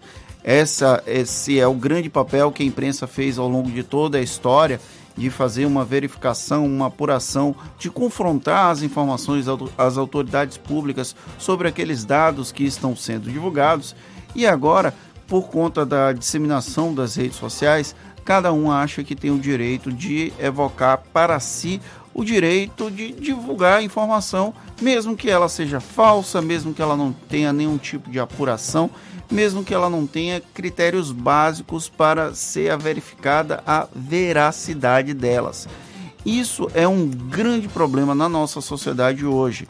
Um, um, estudo recente, foi divulgado até pelo Bahia Notícias hoje mais cedo, mostra que a pandemia do novo coronavírus acelerou o número de países que está regulamentando os, a legislação contra a disseminação das fake news. Mas infelizmente esse mal ainda vai padecer durante um bom tempo aqui no país, porque as autoridades públicas parecem não estarem focadas em fazer o combate a essa, esse mal que aflige a humanidade. O deputado federal Eduardo Bolsonaro entrou com ação para finalizar a CPMI das fake news, porque, segundo ele, não estaria cumprindo os objetivos primordiais o Eduardo Bolsonaro, não foi ele nesse caso, ele sempre dispara fake news, mas eu vou lembrar uma fake news que na semana passada, na segunda-feira nós comentamos, o laudo da perícia do Rio de Janeiro bateu com o laudo da perícia aqui da Bahia no caso do miliciano, o como é o mesmo nome do miliciano, agora eu esqueci o nome agora do bendito. Alguém me ajuda? Adriano da Nóbrega. Isso, isso, o Adriano da Nóbrega. E aí o Adriano da Nóbrega teve o laudo aqui da Bahia, do Rio de Janeiro, coincidindo, mas ainda assim o Flávio Bolsonaro colocou nas redes sociais que ele foi assassinado pela polícia da Bahia, que ele foi torturado antes de morrer, inclusive recebeu o endosso de outros membros do governo. E a, nós normalizamos de tal forma a disseminação das fake news que volta e meia eu sou surpreendido nos grupos da família e eu já desisti de fazer algum tipo de é, correção, de explicar para meu tio. Eu tenho um tio que ele adora disseminar esse tipo de informação. E aí, num primeiro momento, eu confrontei ele. Num segundo momento, foi meu irmão que confrontou ele. No terceiro momento, a gente desistiu, porque não tem como corrigir uma figura que acredita em grupos de WhatsApp como se fosse uma verdade absoluta. Nós precisamos educar essas pessoas para que elas não acreditem em tudo que elas veem e leem. Não é porque está na internet que é verdade, não é porque saiu na televisão que é verdade, não é porque você ouviu aqui no rádio que é verdade. Nós, nos, nós tentamos nos aproximar ao máximo da verdade mas para você construir a sua opinião, você precisa ouvir várias verdades até atingir a sua própria. E lembrando que contra fatos não há argumentos e nós precisamos ter a certeza que as informações são fatos e não argumentos, como é o caso do uso da hidroxicloroquina, por exemplo, já que por enquanto é, não existem fatos, apenas argumentos de que esse remédio é a cura para a Covid-19. Pois é, Fernando, a pandemia do novo coronavírus provoca essa onda de notícias falsas sobre a doença em todo o mundo. Agora, olha só, diversos países têm aprovado regras para tentar conter a disseminação dessas fake news. O problema é que problema é, é, é, sobre tanto a eficácia dessas medidas quanto sobre seu real propósito, já que em muitos casos essas novas leis abrem brecha para a supressão da liberdade de expressão e de imprensa, direitos tão, digamos, apregoados mundo afora, pelo menos nos países democráticos. Segundo o levantamento feito pelo Instituto Pointer, no final de 2019, 16 países do mundo já tinham alguma forma de regulação contra fake news. Desde o início da pandemia, 16 novos países criaram regras sobre o assunto. Aqui no Brasil, há projetos para punir quem espalhar fake news sobre o coronavírus na Câmara dos Deputados e também nas Assembleias Legislativas de Minas Gerais, Paraíba e Mato Grosso. Aqui na Bahia, aparentemente, até agora nada sobre o assunto. Mas isso é matéria federal, então realmente não tinha como ser legislada aqui no estado da Bahia, só punição administrativa. E na minha opinião, a punição administrativa já não funciona nos casos de disseminação de fake news. Tem que ser punição dentro da esfera criminal. Agora, 8 e 15 vai ser publicado um decreto que determina o uso de máscara por todas as pessoas que saírem às ruas na Bahia. A decisão foi tomada após reunião do governador da Bahia, Rui Costa, com o prefeito daqui de Salvador, ACM Neto. Segundo Rui, a publicação do decreto vai ser de forma conjunta também para a capital baiana. A medida é mais uma forma de diminuir a contaminação pelo coronavírus no estado. E foi decretada na cidade de Candeias a situação de emergência pelo governo do estado. A situação foi reconhecida pelo prazo de 180 dias para as áreas afetadas no município diante do colapso que tem afetado as atividades econômicas da cidade e que podem atingir a população diante da pandemia do novo coronavírus. Com a situação de emergência reconhecida, a cidade pode adotar medidas excepcionais para combater a doença, que podem afetar o funcionamento de serviços básicos, além de contratação de serviços e compra de insumos. Agora 8 e 18, aliás, sim, não, 8 e 16 ainda temos notícias da redação do portal Bahia Notícias com Lucas Arras. É você, Lucas. Bom dia, Jefferson. Bom dia para quem nos escuta em todo o estado. Um idoso de 62 anos, morador de Capim Grosso, morreu ontem devido ao novo coronavírus. Ari Ricardo estava internado no Hospital Couto Maia, aqui na capital baiana, desde que o quadro da saúde se agravou.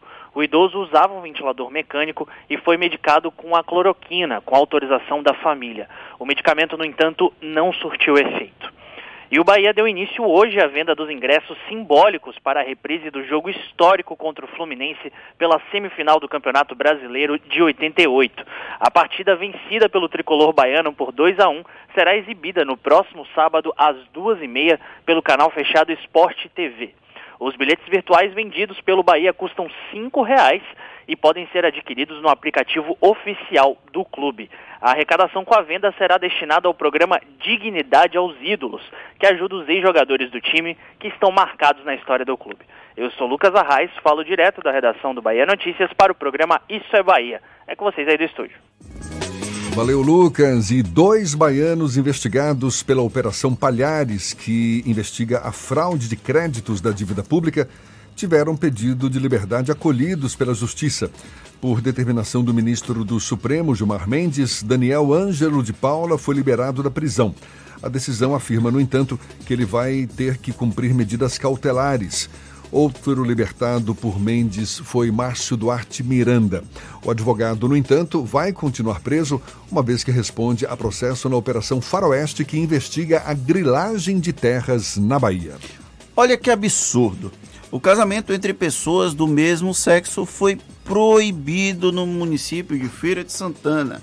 A Câmara Municipal da cidade aprovou, por maioria dos votos, o projeto de lei de autoria do vereador Edivaldo Lima, do MDB, que proíbe a união de pessoas do mesmo sexo nos templos religiosos ou em casamentos coletivos organizados pela prefeitura da cidade ou por qualquer outro órgão da administração pública.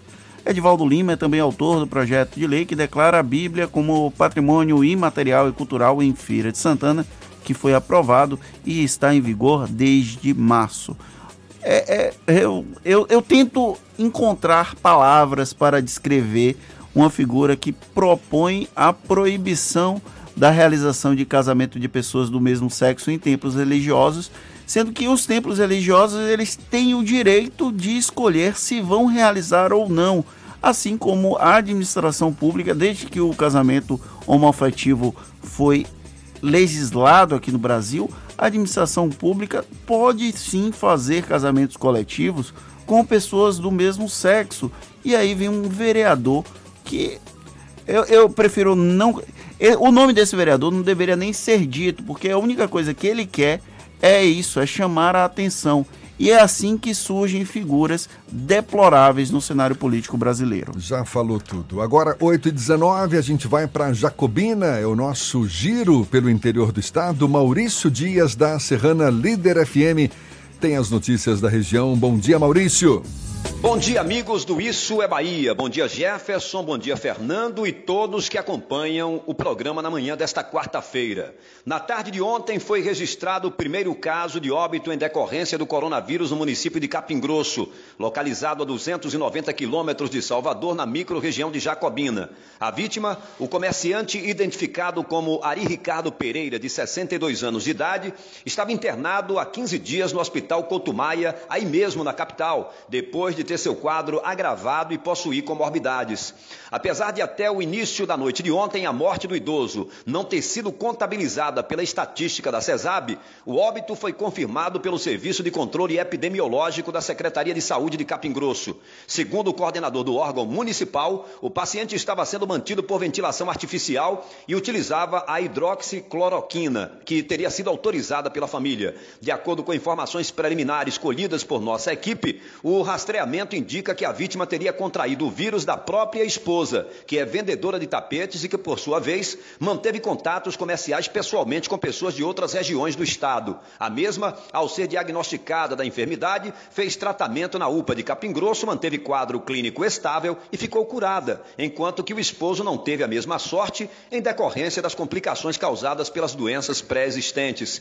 O sepultamento do comerciante deve acontecer na manhã de hoje, no distrito de Junco, zona rural do município município de Jacobina e, por medida de segurança, sem o tradicional velório e sem a presença dos familiares. Vale registrar também que a prefeita de Capim Grosso, a médica Lídia Pinheiro, vinha resistindo nas últimas semanas com sucessivos decretos proibindo provisoriamente o funcionamento do comércio na cidade. Mas, diante das pressões de empresários que chegaram a fazer manifestações públicas pela sua reabertura, a gestora resolveu flexibilizar a volta das atividades econômicas a partir de hoje, quarta-feira, justamente em um momento tão delicado e controverso com a morte desse comerciante da cidade. Mas, como dizia o pensador alemão Bertolt Brecht, diante de um obstáculo, a linha mais curta entre os dois pontos acabou se tornando a curva. De Jacobina, no centro-norte do estado, da Rádio Serrana Líder FM, Grupo J Sidney de Comunicação, Maurício Dias, para o programa Isso é Bahia. Valeu, Maurício. Agora, 8h22 e a Caixa Econômica Federal inicia o pagamento de um novo lote de cadastros para receberem a primeira parcela da renda básica emergencial. De acordo com o banco, hoje mais de 5 milhões de pessoas inscritas no aplicativo ou site e cadastro único vão receber o pagamento. Esses que vão sacar o dinheiro fizeram um pedido entre os dias 7 e 10 de abril. Vale lembrar que a segunda parcela do auxílio emergencial de 600 reais já vai começar a ser pago amanhã. E o cidadão que tiver o auxílio emergencial de 600 reais negado pode agora contestar o resultado da análise e pedir novamente o benefício diretamente pelo aplicativo ou pelo site do programa. No aplicativo ou no site, quem receber o aviso de benefício não aprovado pode verificar o motivo e fazer uma contestação. Se o aviso for de dados inconclusivos, o solicitante pode fazer logo a correção das informações e entrar com um novo pedido de acordo com a Caixa. A gente dá sequência ao nosso giro pelo interior do estado. Vamos agora para o sul da Bahia, vamos para a terra do cacau, Itabuna. Evandro Lima, da Interativa FM, tem as notícias da região. Bom dia, Evandro. Bom dia, Jefferson. Bom dia, Fernando. Ao vivo, direto do sul da Bahia, região Cacaueira. Jefferson, os dois maiores municípios daqui do sul da Bahia atingiram ontem um total de 164 casos positivos do novo coronavírus, a Covid-19. Ilhéus saiu de 79 casos na segunda para 92 casos ontem. Itabuna saiu de 54 para 72 no mesmo período. Esses casos levam em conta os resultados apontados em boletins da vigilância epidemiológica dos municípios e também do estado. O número de pacientes recuperados em Itabuna se manteve em 12. Em Ilhéus, subiu de 27 para 35 o número de pessoas recuperadas até a noite de ontem. E o comerciante Jefferson Dourado foi baleado na cabeça e no rosto por bandidos em uma tentativa de latrocínio na rua Macário dos Reis, no bairro Santo Antônio, em Itabuna, na tarde desta terça-feira. Ele é dono de um mercado e saía de casa com a esposa quando foi abordado. Ele foi encaminhado ao Hospital de Base Luiz Eduardo Magalhães, onde passou por cirurgia. A esposa dele, Rosimeire Leal, de 45 anos, também foi atingida no ombro. O bairro Santo Antônio recentemente foi mostrado que é o que registra casos, mais casos de assaltos e arrastões em Itabuna. Eu sou Evandro Lima, falando da redação da Rádio Interativa FM de Itabuna, sul da Bahia. Bom dia, Jefferson. É com você. Obrigado, amigo. Um bom dia para você também. Agora, 8h25, a gente faz um intervalo e volta já já. Você está ouvindo Isso é Bahia.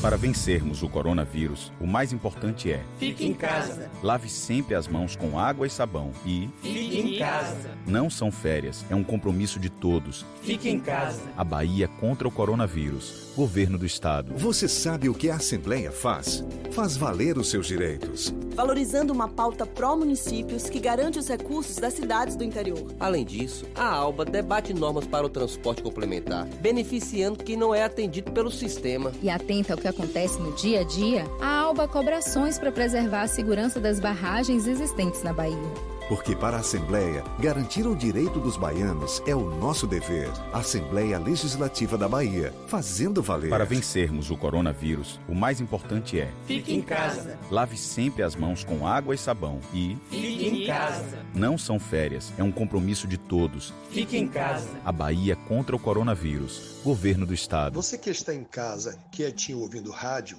lembre sempre do seguinte: água e sabão podem salvar sua vida. Ó, oh, Ligou a torneira, pai? É só esfregar bem os dedos e lavar toda a mão. Essa coisinha simples que qualquer criança sabe fazer pode matar esse tal de coronavírus.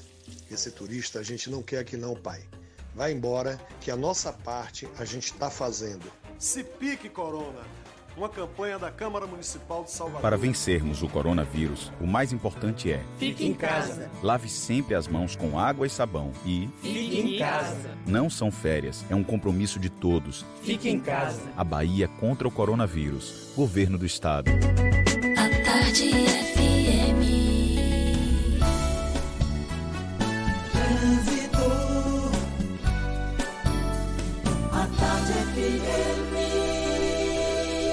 Oferecimento: Monobloco, Auto Center de portas abertas com serviço de leva e trás do seu carro. Temos novidades com Letícia Rocha. É você, Letícia? Olha, Jefferson, eu chamo atenção para você que vem do litoral norte, segue em direção à capital baiana por causa de um serviço na pista. Tem 3 quilômetros de lentidão na altura de Abrantes, o que dificulta a passagem do motorista. Agora, falando do outro lado, a São Martim apresenta lentidão também sentido Largo do Tanque. Você tem como opção a ligação Lobato-Pirajá, que segue da BR até a suburbana com tráfego fluindo bem melhor. Coronavírus, não deixe que ele viaje com você. Juntos vamos vencer essa pandemia. CCR, viva seu caminho. Jefferson. A Tarde FM de carona com quem ouve e gosta. Voltamos a apresentar Isso é Bahia. Um papo claro e objetivo sobre os acontecimentos mais importantes do dia. Apesar da pandemia do novo coronavírus, a produção e a circulação de produtos agropecuários seguem pela Bahia. O objetivo é garantir que os insumos continuem chegando aos municípios e também manter a população abastecida. Para falar mais sobre o assunto, a gente conversa agora por telefone com o secretário estadual da Agricultura, Pecuária, Irrigação, Pesca e Aquicultura, Lucas Costa. Seja bem-vindo, muito obrigado pela sua disponibilidade. Bom dia, Lucas. Bom dia, Jefferson. Bom dia, Fernando. Bom dia a todos os ouvintes. É um prazer estar falando novamente com a tarde. A gente fica muito feliz em estar podendo historiar um pouquinho o que a SEAGRA está fazendo para manter todos esses heróis que são os produtores rurais, as, as indústrias agropecuárias ativas, para conseguirmos manter o abastecimento em dia e não termos riscos de desabastecimento. É, eu o quero... risco é zero, porque a gente tem esses heróis trabalhando e até o momento é, não temos dificuldade nenhuma em abastecimento. Eu já ia perguntando se há risco de desabastecimento, o senhor já, já respondeu que não. Então, quais os cuidados que vêm sendo tomados nos cultivos e frigoríficos? Estou falando aqui das aves, porcos, bovinos, caprinos, enfim. É, obrigado pela pergunta, Jefferson. É, A gente tem todos os cuidados durante o cultivo, né? A gente recomenda o distanciamento entre os trabalhadores, a gente recomenda a utilização de álcool gel, de máscaras, né, durante o trabalho, principalmente nas agroindústrias. Vale lembrar que a, a DAB não para, né, para manter exatamente a segurança alimentar e a segurança da produção. Né, a gente mantém a DAB ativa por ser um serviço essencial e durante os no frigorífico continuam-se as inspeções para termos sanidade alimentar à nossa população. É, não temos nenhum problema até o momento com relação a esse tipo de indústria, né? Todos os frigoríficos é, estão trabalhando, é lógico que existe algumas questões mercadológicas, como o consumo de carne de dianteira, está mantendo bem é, e o carne de traseira está um pouquinho abaixo do que a gente esperava, mas um pouquinho devido à questão dos restaurantes também, né, que eram os maiores consumidores. Mas abalando muito pouco a questão do mercado. Mas a sanidade e o funcionamento das agroindústrias, todos estão funcionando sem grande dificuldade. É Sim. lógico, respeitando sempre a questão sanidade, de isolamento, de uso de álcool gel, de higienização sempre dentro das indústrias. Secretário, em relação à questão da cadeia de laticínios, produtores de leite, laticínios, supermercados, que a gente sabe é uma cadeia bem especial, o leite é um produto perecível, é um produto delicado. Como é que a secretaria está agindo nesse setor? É, realmente a questão dos lácteos é um pouquinho mais sensível, né? É uma questão mercadológica, principalmente dos pequenos laticínios. A gente fez um contato muito grande aqui, um pedido até do Ministério da Agricultura que liberasse a comercialização de laticínios que tinham CIE, que é o, é o Sistema de Inspeção Estadual, para os laticínios que tinham CIF, que é o federal. É, e foi concedido de forma inteligente e sensível pelo Ministério. E aí os laticínios grandes, esses com CIF, aqui na Bahia, que tem secador de leite, podem receber hoje os, o leite dos laticínios menores com CIA, né, ajudando muito isso na comercialização e mantendo a coleta de leite. Outra coisa que a gente pede também aos prefeitos que continuem as compras né, da, da merenda escolar e deem prioridade aos laticínios da Bahia, né, aos produtos lácteos baianos, para a gente comece, conseguir comercializar eles com mais intensidade. A gente tem visto, a gente no início teve alguns problemas pontuais, que a gente fez as ligações e surtiram, surtiu bastante efeito. Né? A gente conseguiu contornar bem essa situação e com os grandes laticínios a gente fez um, um papel ainda maior. É, pedimos aos bancos também uma sensibilidade maior com relação a isso, já que eles vão ter que estocar mais tempo os produtos produzidos nesse período. Então, é, a gente conseguiu contornar bem, eu acredito que lá é, tem alguns problemas pontuais ainda, que a gente vem sanando no dia a dia aqui dentro da SEAG, mas tem rodado bem. Graças a Deus o agronegócio tem sentido menos né, do, que, é, do que os outros, alguns outros setores aí da nossa economia. A gente não pode parar, a gente está numa produção de soja espetacular dentro do Oeste, é uma projeção que a gente tem de uma, uma safra recorde, né? E a gente tem acompanhado aqui e eventuais problemas sendo sanados, né, na medida do possível, quando a gente é, quando é relatado para a gente, a gente tem buscado solucionar bem rápido. Secretário. Tem um, oi. É, Para o, o setor de agroindústria em geral e também da pecuária, já existia uma série de restrições sanitárias que, de alguma forma, facilitou a adaptação para esse novo período, não é isso? Sim, senhor. A gente sempre, sempre indicou e sempre usou os EPIs, né? principalmente nas agroindústrias. É fundamental para que a gente tenha uma boa sanidade alimentar e isso, com certeza, ajuda muito é, já com prevenção ao corona, né? A gente já vê o uso de máscaras, o uso de luvas, né? Sempre foram utilizados nas agroindústrias para a questão de sanidade alimentar, o que já é um pré-requisito para o coronavírus, né? Então isso aí já ajudou bastante. Tem algumas feiras que são administradas pela SEAGRE, que são concessões da SEAGRE. Como é que estão os cuidados para que não haja aglomeração de pessoas nesses espaços, secretário? É, as feiras é um, é um grande detalhe, porque elas são importantes em alguns municípios, né? É onde é que consegue chegar aos, aos alimentos.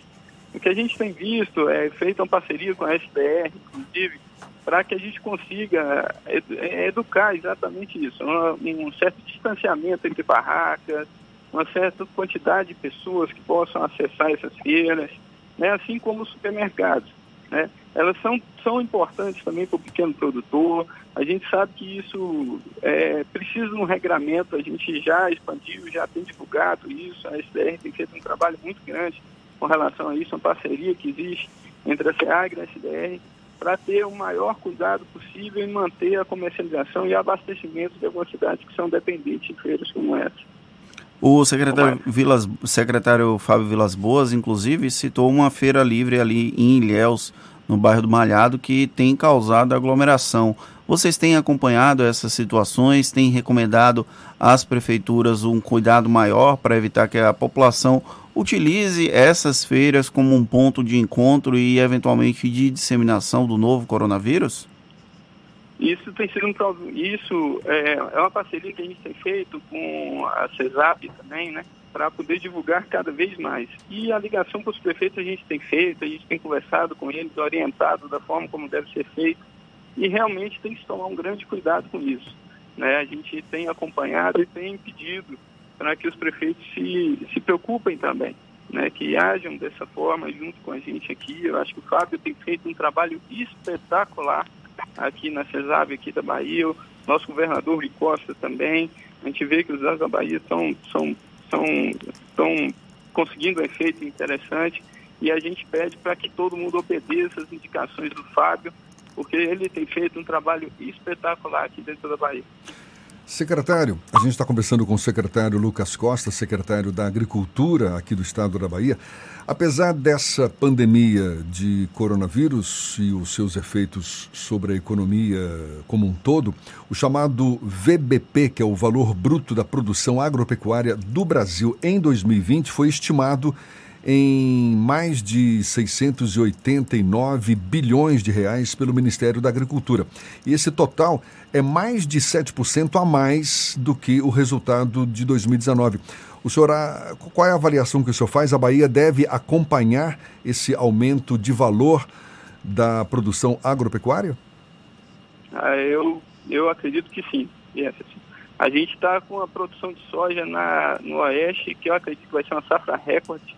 Né? A gente tem uma projeção espetacular para lá. As chuvas compensaram bastante, foram muito boas para a gente. É, agora, no momento da colheita, é, eu tenho acompanhado junto com a IBA, a produção realmente deve ser recorde esse ano. Pode ser que o Brasil, né, não só a Bahia, passe os Estados Unidos na produção de soja e a gente passa a ser o maior produtor de soja do mundo. Né, isso vai ajudar muito a economia num momento de pandemia como essa. A gente sabe que o agronegócio baiano é o setor mais representante do nosso PIB, é quase um quarto do PIB baiano vem do agronegócio. A gente emprega praticamente um terço da população ativa baiana, né, e o agronegócio não para, como eu disse anteriormente. É um dos setores que menos vai sentir a pandemia. Além da soja, quais outros eh, produtos ou setores o senhor destacaria como promissores para agora 2020?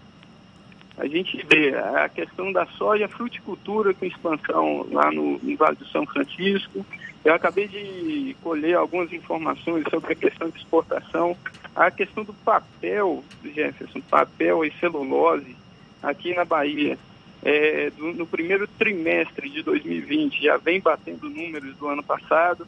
Então isso aí pode, eu acredito que vai ser um setor que vai alavancar também. Já é um setor muito importante em exportação.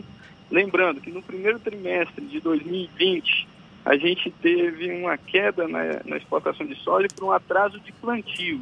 Né? Às vezes isso é confundido. É uma questão agrária, né? que vai, eu acredito que vai se recuperar a partir de agora. Então, o segundo trimestre nosso vai ser melhor. Né? Outra situação que a gente precisa pontuar é que alguns outros setores de destaque nosso, igual algodão, Lembrar que sempre eu gosto de falar isso e agradeço a audiência que ajuda a gente a expor. A gente tem um dos melhores algodões do mundo, né? Então a gente precisa expor isso e eu acredito que pode ser uma cultura que vai expandir também em qualidade e quantidade. Secretário. É, gente... Oi. E os bancos, é, bancos financiadores, eles, eles estão, estão sendo acionados também por pequenos produtores, por exemplo, para rever prazos, pagamentos de financiamento. Como é que o senhor avalia essa, esse pleito que deve estar ocorrendo aí por pequenos produtores? Vamos lá, não só pelos pequenos, né, pelos grandes também, porque de alguma forma o fluxo de caixa foi abalado né, pela pandemia.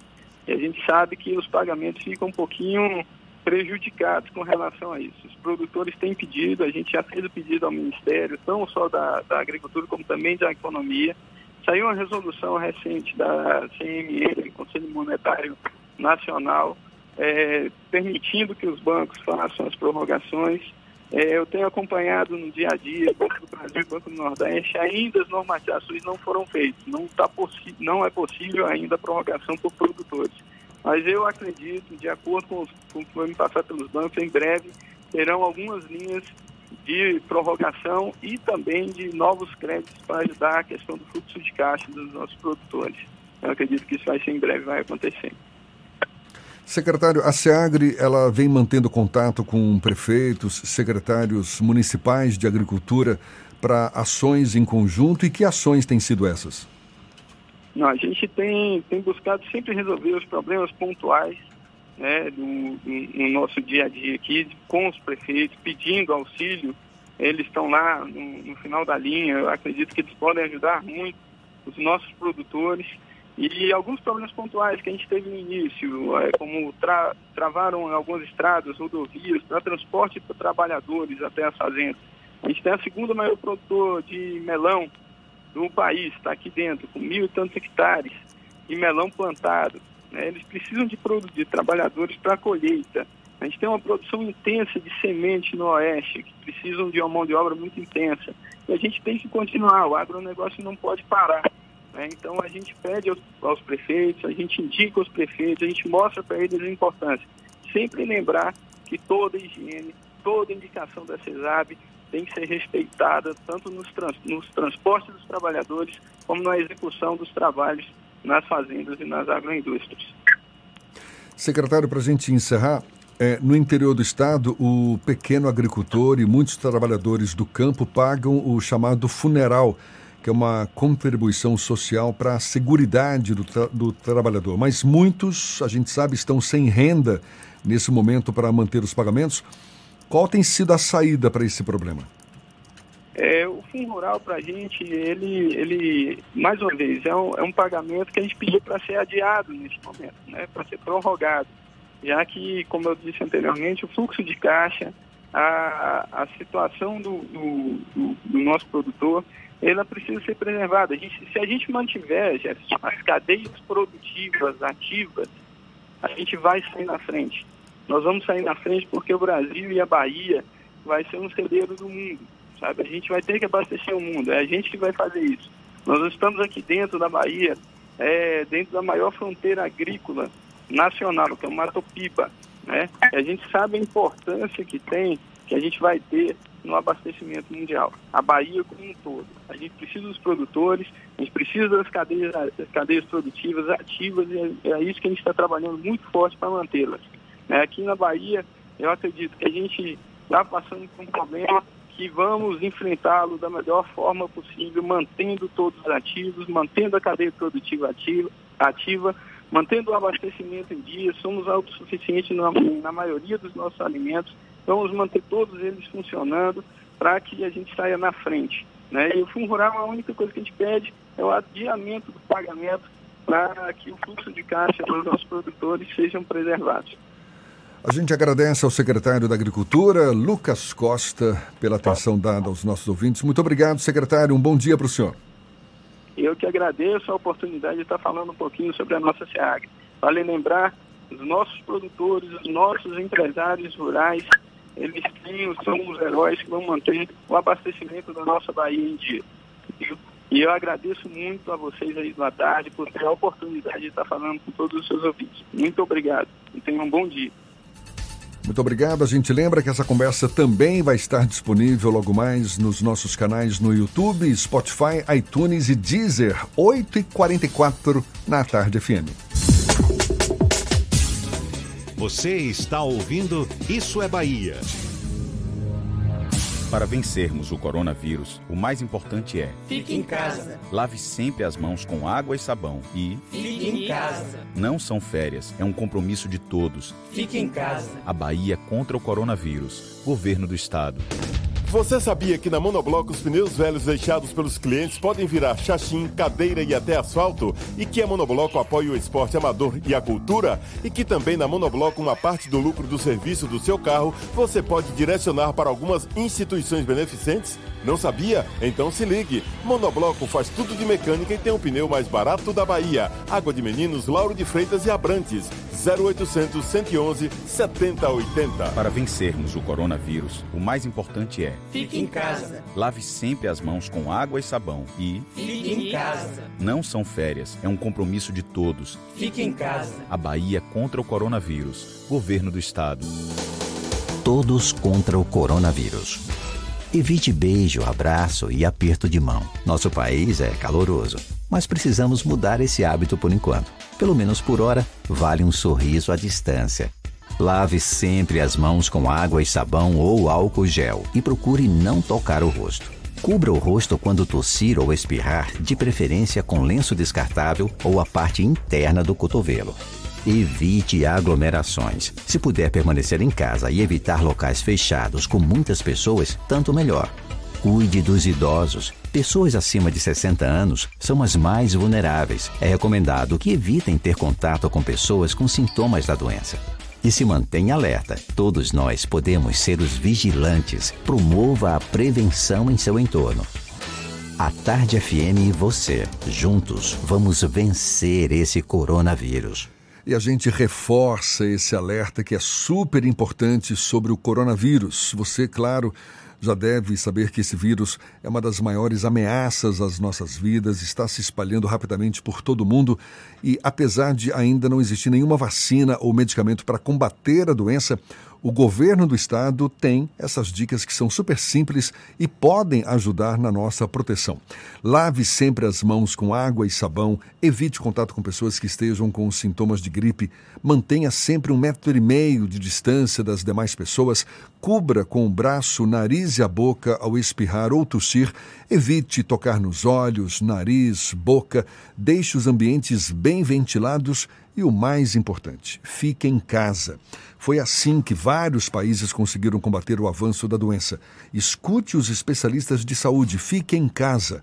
Todo cuidado é pouco. Então, tá aí.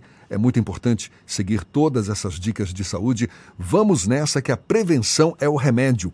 A Bahia contra o coronavírus. Governo do Estado. Voltamos a apresentar Isso é Bahia. Um papo claro e objetivo sobre os acontecimentos mais importantes do dia.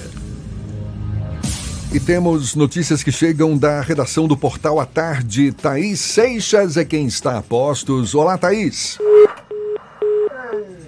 Vou falar que ela estava a postos. Que Thaís coisa. caiu, Mas caiu. ela volta, ela Daqui volta a pouco já ela já. tá de volta. Olha só, o cidadão que tiver o auxílio emergencial de 600 reais negado pode agora contestar o resultado da análise e pedir novamente o benefício diretamente pelo aplicativo ou site do programa. No aplicativo ou pelo site, quem receber o aviso de benefício não aprovado pode verificar o motivo e fazer uma contestação. Se o aviso for de dados inconclusivos, aí o solicitante pode fazer logo a correção das informações e fazer um novo pedido de acordo com a Caixa. 8h48, agora sim, Thaís Seixas do Portal à Tarde. Olá, Thaís. Oi, Jefferson e Fernando, bom dia. Bom dia aos nossos ouvintes de todo o estado. A Prefeitura de Lauro de Freitas notifica 431 estabelecimentos comerciais e interdita outros 12 que descumpriram as restrições de funcionamento e normas para evitar aglomerações. O balanço está relacionado ao período de 19 de março até ontem. Segundo a Prefeitura, todos os estabelecimentos autuados tiveram 48 horas para se adequarem às medidas de prevenção ao coronavírus. A força-tarefa responsável pelas vistorias reúne 109 fiscais de cinco secretarias e repartições vinculadas. Os comércios fiscalizados são mercados, padarias, distribuidoras de água, feiras livres, açougues, peixarias e granjas. E a indústria de calçados Vulcabras Azaleia, instalada em Tapetinga, vai reduzir a jornada de trabalho em 70% para evitar demissões. A empresa está com as atividades suspensas desde o dia 23 de março, com previsão de retorno para a próxima segunda-feira. O acordo firmado com o sindicato prevê a redução da jornada até 31 de maio. Neste período, a empresa vai pagar 30% dos salários e os outros 70% serão calculados sobre o seguro-desemprego, conforme estabelece a medida provisória do governo federal. Também aderiu à medida a empresa Vila Rosa, que tem unidades em Macarani, Itambé e Caatiba. Eu fico por aqui, essas e outras notícias estão no portal Atarde, atarde.com.br. Com você, Jefferson. Valeu, Thaís. E o ministro do Supremo Tribunal Federal, Alexandre de Moraes, acatou o pedido do Procurador-Geral da República, Augusto Aras, e determinou a abertura de inquérito para investigar as manifestações contra instituições democráticas realizadas no domingo com a presença do presidente Jair Bolsonaro. O pedido de Aras tem como objetivo apurar a atuação de deputados federais entre os organizadores e defensores dos atos.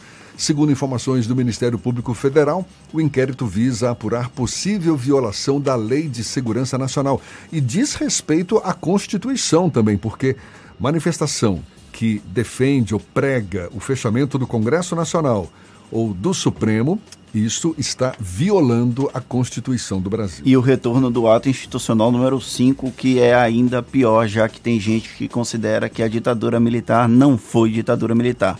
E o Conselho Nacional de Justiça, CNJ, decidiu pela retomada dos prazos processuais no Judiciário de primeira e segunda instância a partir do dia 4 de maio. A resolução determina que a nova contagem dos prazos vai valer para as causas que tramitam de forma eletrônica. Para os processos em papel, a suspensão foi prorrogada até o dia 15 de maio. A retomada abrange também os tribunais superiores, com exceção do STF, e não vale para a Justiça Eleitoral. Agora, 8h51, a gente vai para a Cidade Sol, vai para Jequié. É Márcio Lima, da 93 FM. Quem fala conosco tem as notícias da região. Bom dia, Márcio.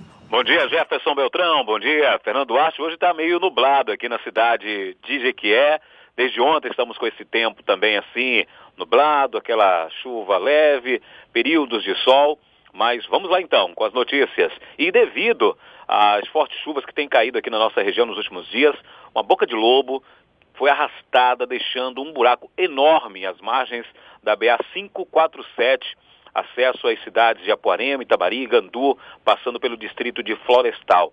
Parte do asfalto cedeu, deixando um buraco enorme que pode trazer a perigo, né, oferecendo perigo aos motoristas, porque é em uma ladeira que dá acesso ao distrito de Florestal.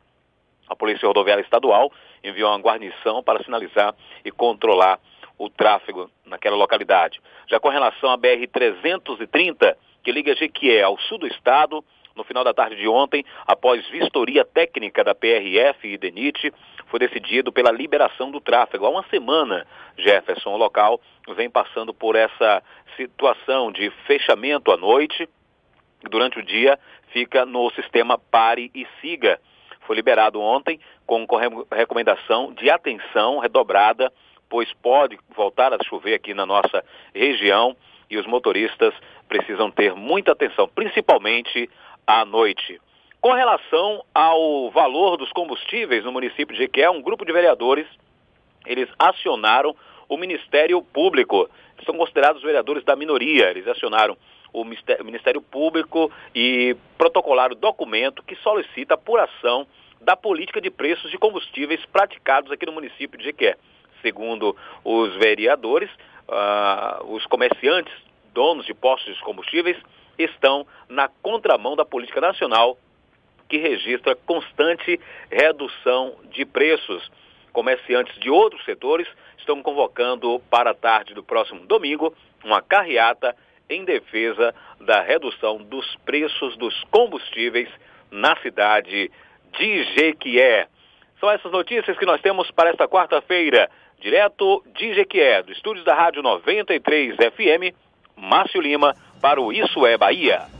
Valeu, Márcio. E o registro profissional de jornalista voltou a ser obrigatório para o exercício da profissão no Brasil.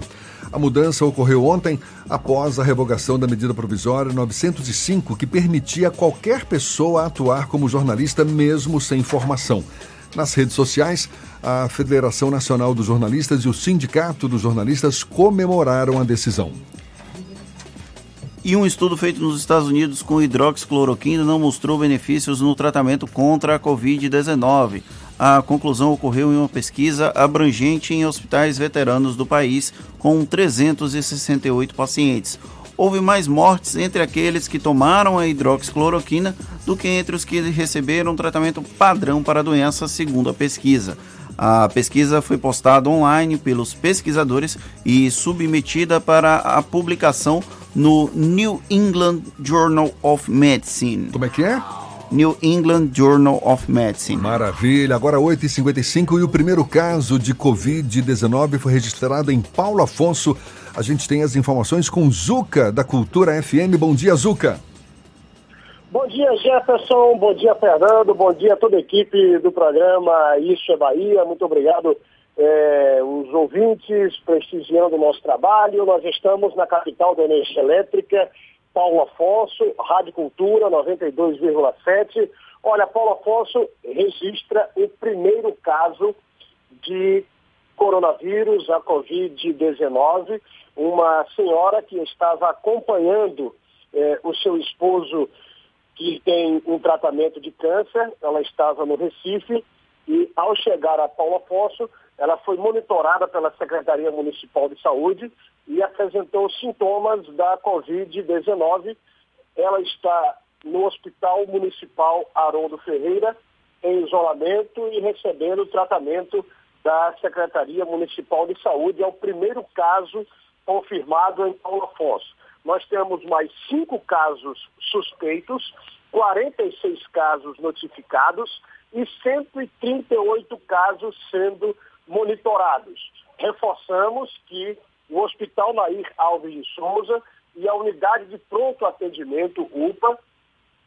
Estas unidades estão sendo interligadas, recebendo estruturas de equipamentos e profissionais também estão sendo treinados. Paulo Afonso será uma referência no tratamento da Covid-19 aqui para toda a nossa região. São informações destas últimas horas que a gente destaca aqui da capital da energia elétrica para o programa Isso é Bahia. A gente destaca também que em decreto municipal, um novo decreto municipal destaca que os estabelecimentos comerciais que estão em funcionamento, considerados essenciais, só poderão receber os clientes com o item máscara é mais um decreto que sai em Paulo Afonso, reforçando os demais, agora com este item, os estabelecimentos comerciais de Paulo Afonso só poderão receber clientes com o item máscaras. Nós temos supermercados, padarias, farmácias, entre outros, eh, agências bancárias, casas lotéricas, enfim, o monitoramento continua reforçado aqui na capital da energia elétrica, Jefferson Fernando. Acabou, Fernando! Qualquer dia desses ele fica sem voz com esse acabou. Muito obrigado pela companhia de todos vocês. Nos vemos amanhã às 7 da manhã para Salvador e em torno e a partir das 8 para todo o estado. Um grande abraço no coração de todos vocês. Mantenham a higiene das mãos e, se puder, fique em casa. Muito obrigado pela companhia, pela parceria, pela confiança. Aproveite bem a quarta-feira, meio de semana, muito chão pela frente ainda. Amanhã tem mais. Tchau, tchau. Tchau, tchau. Tchau, tchau.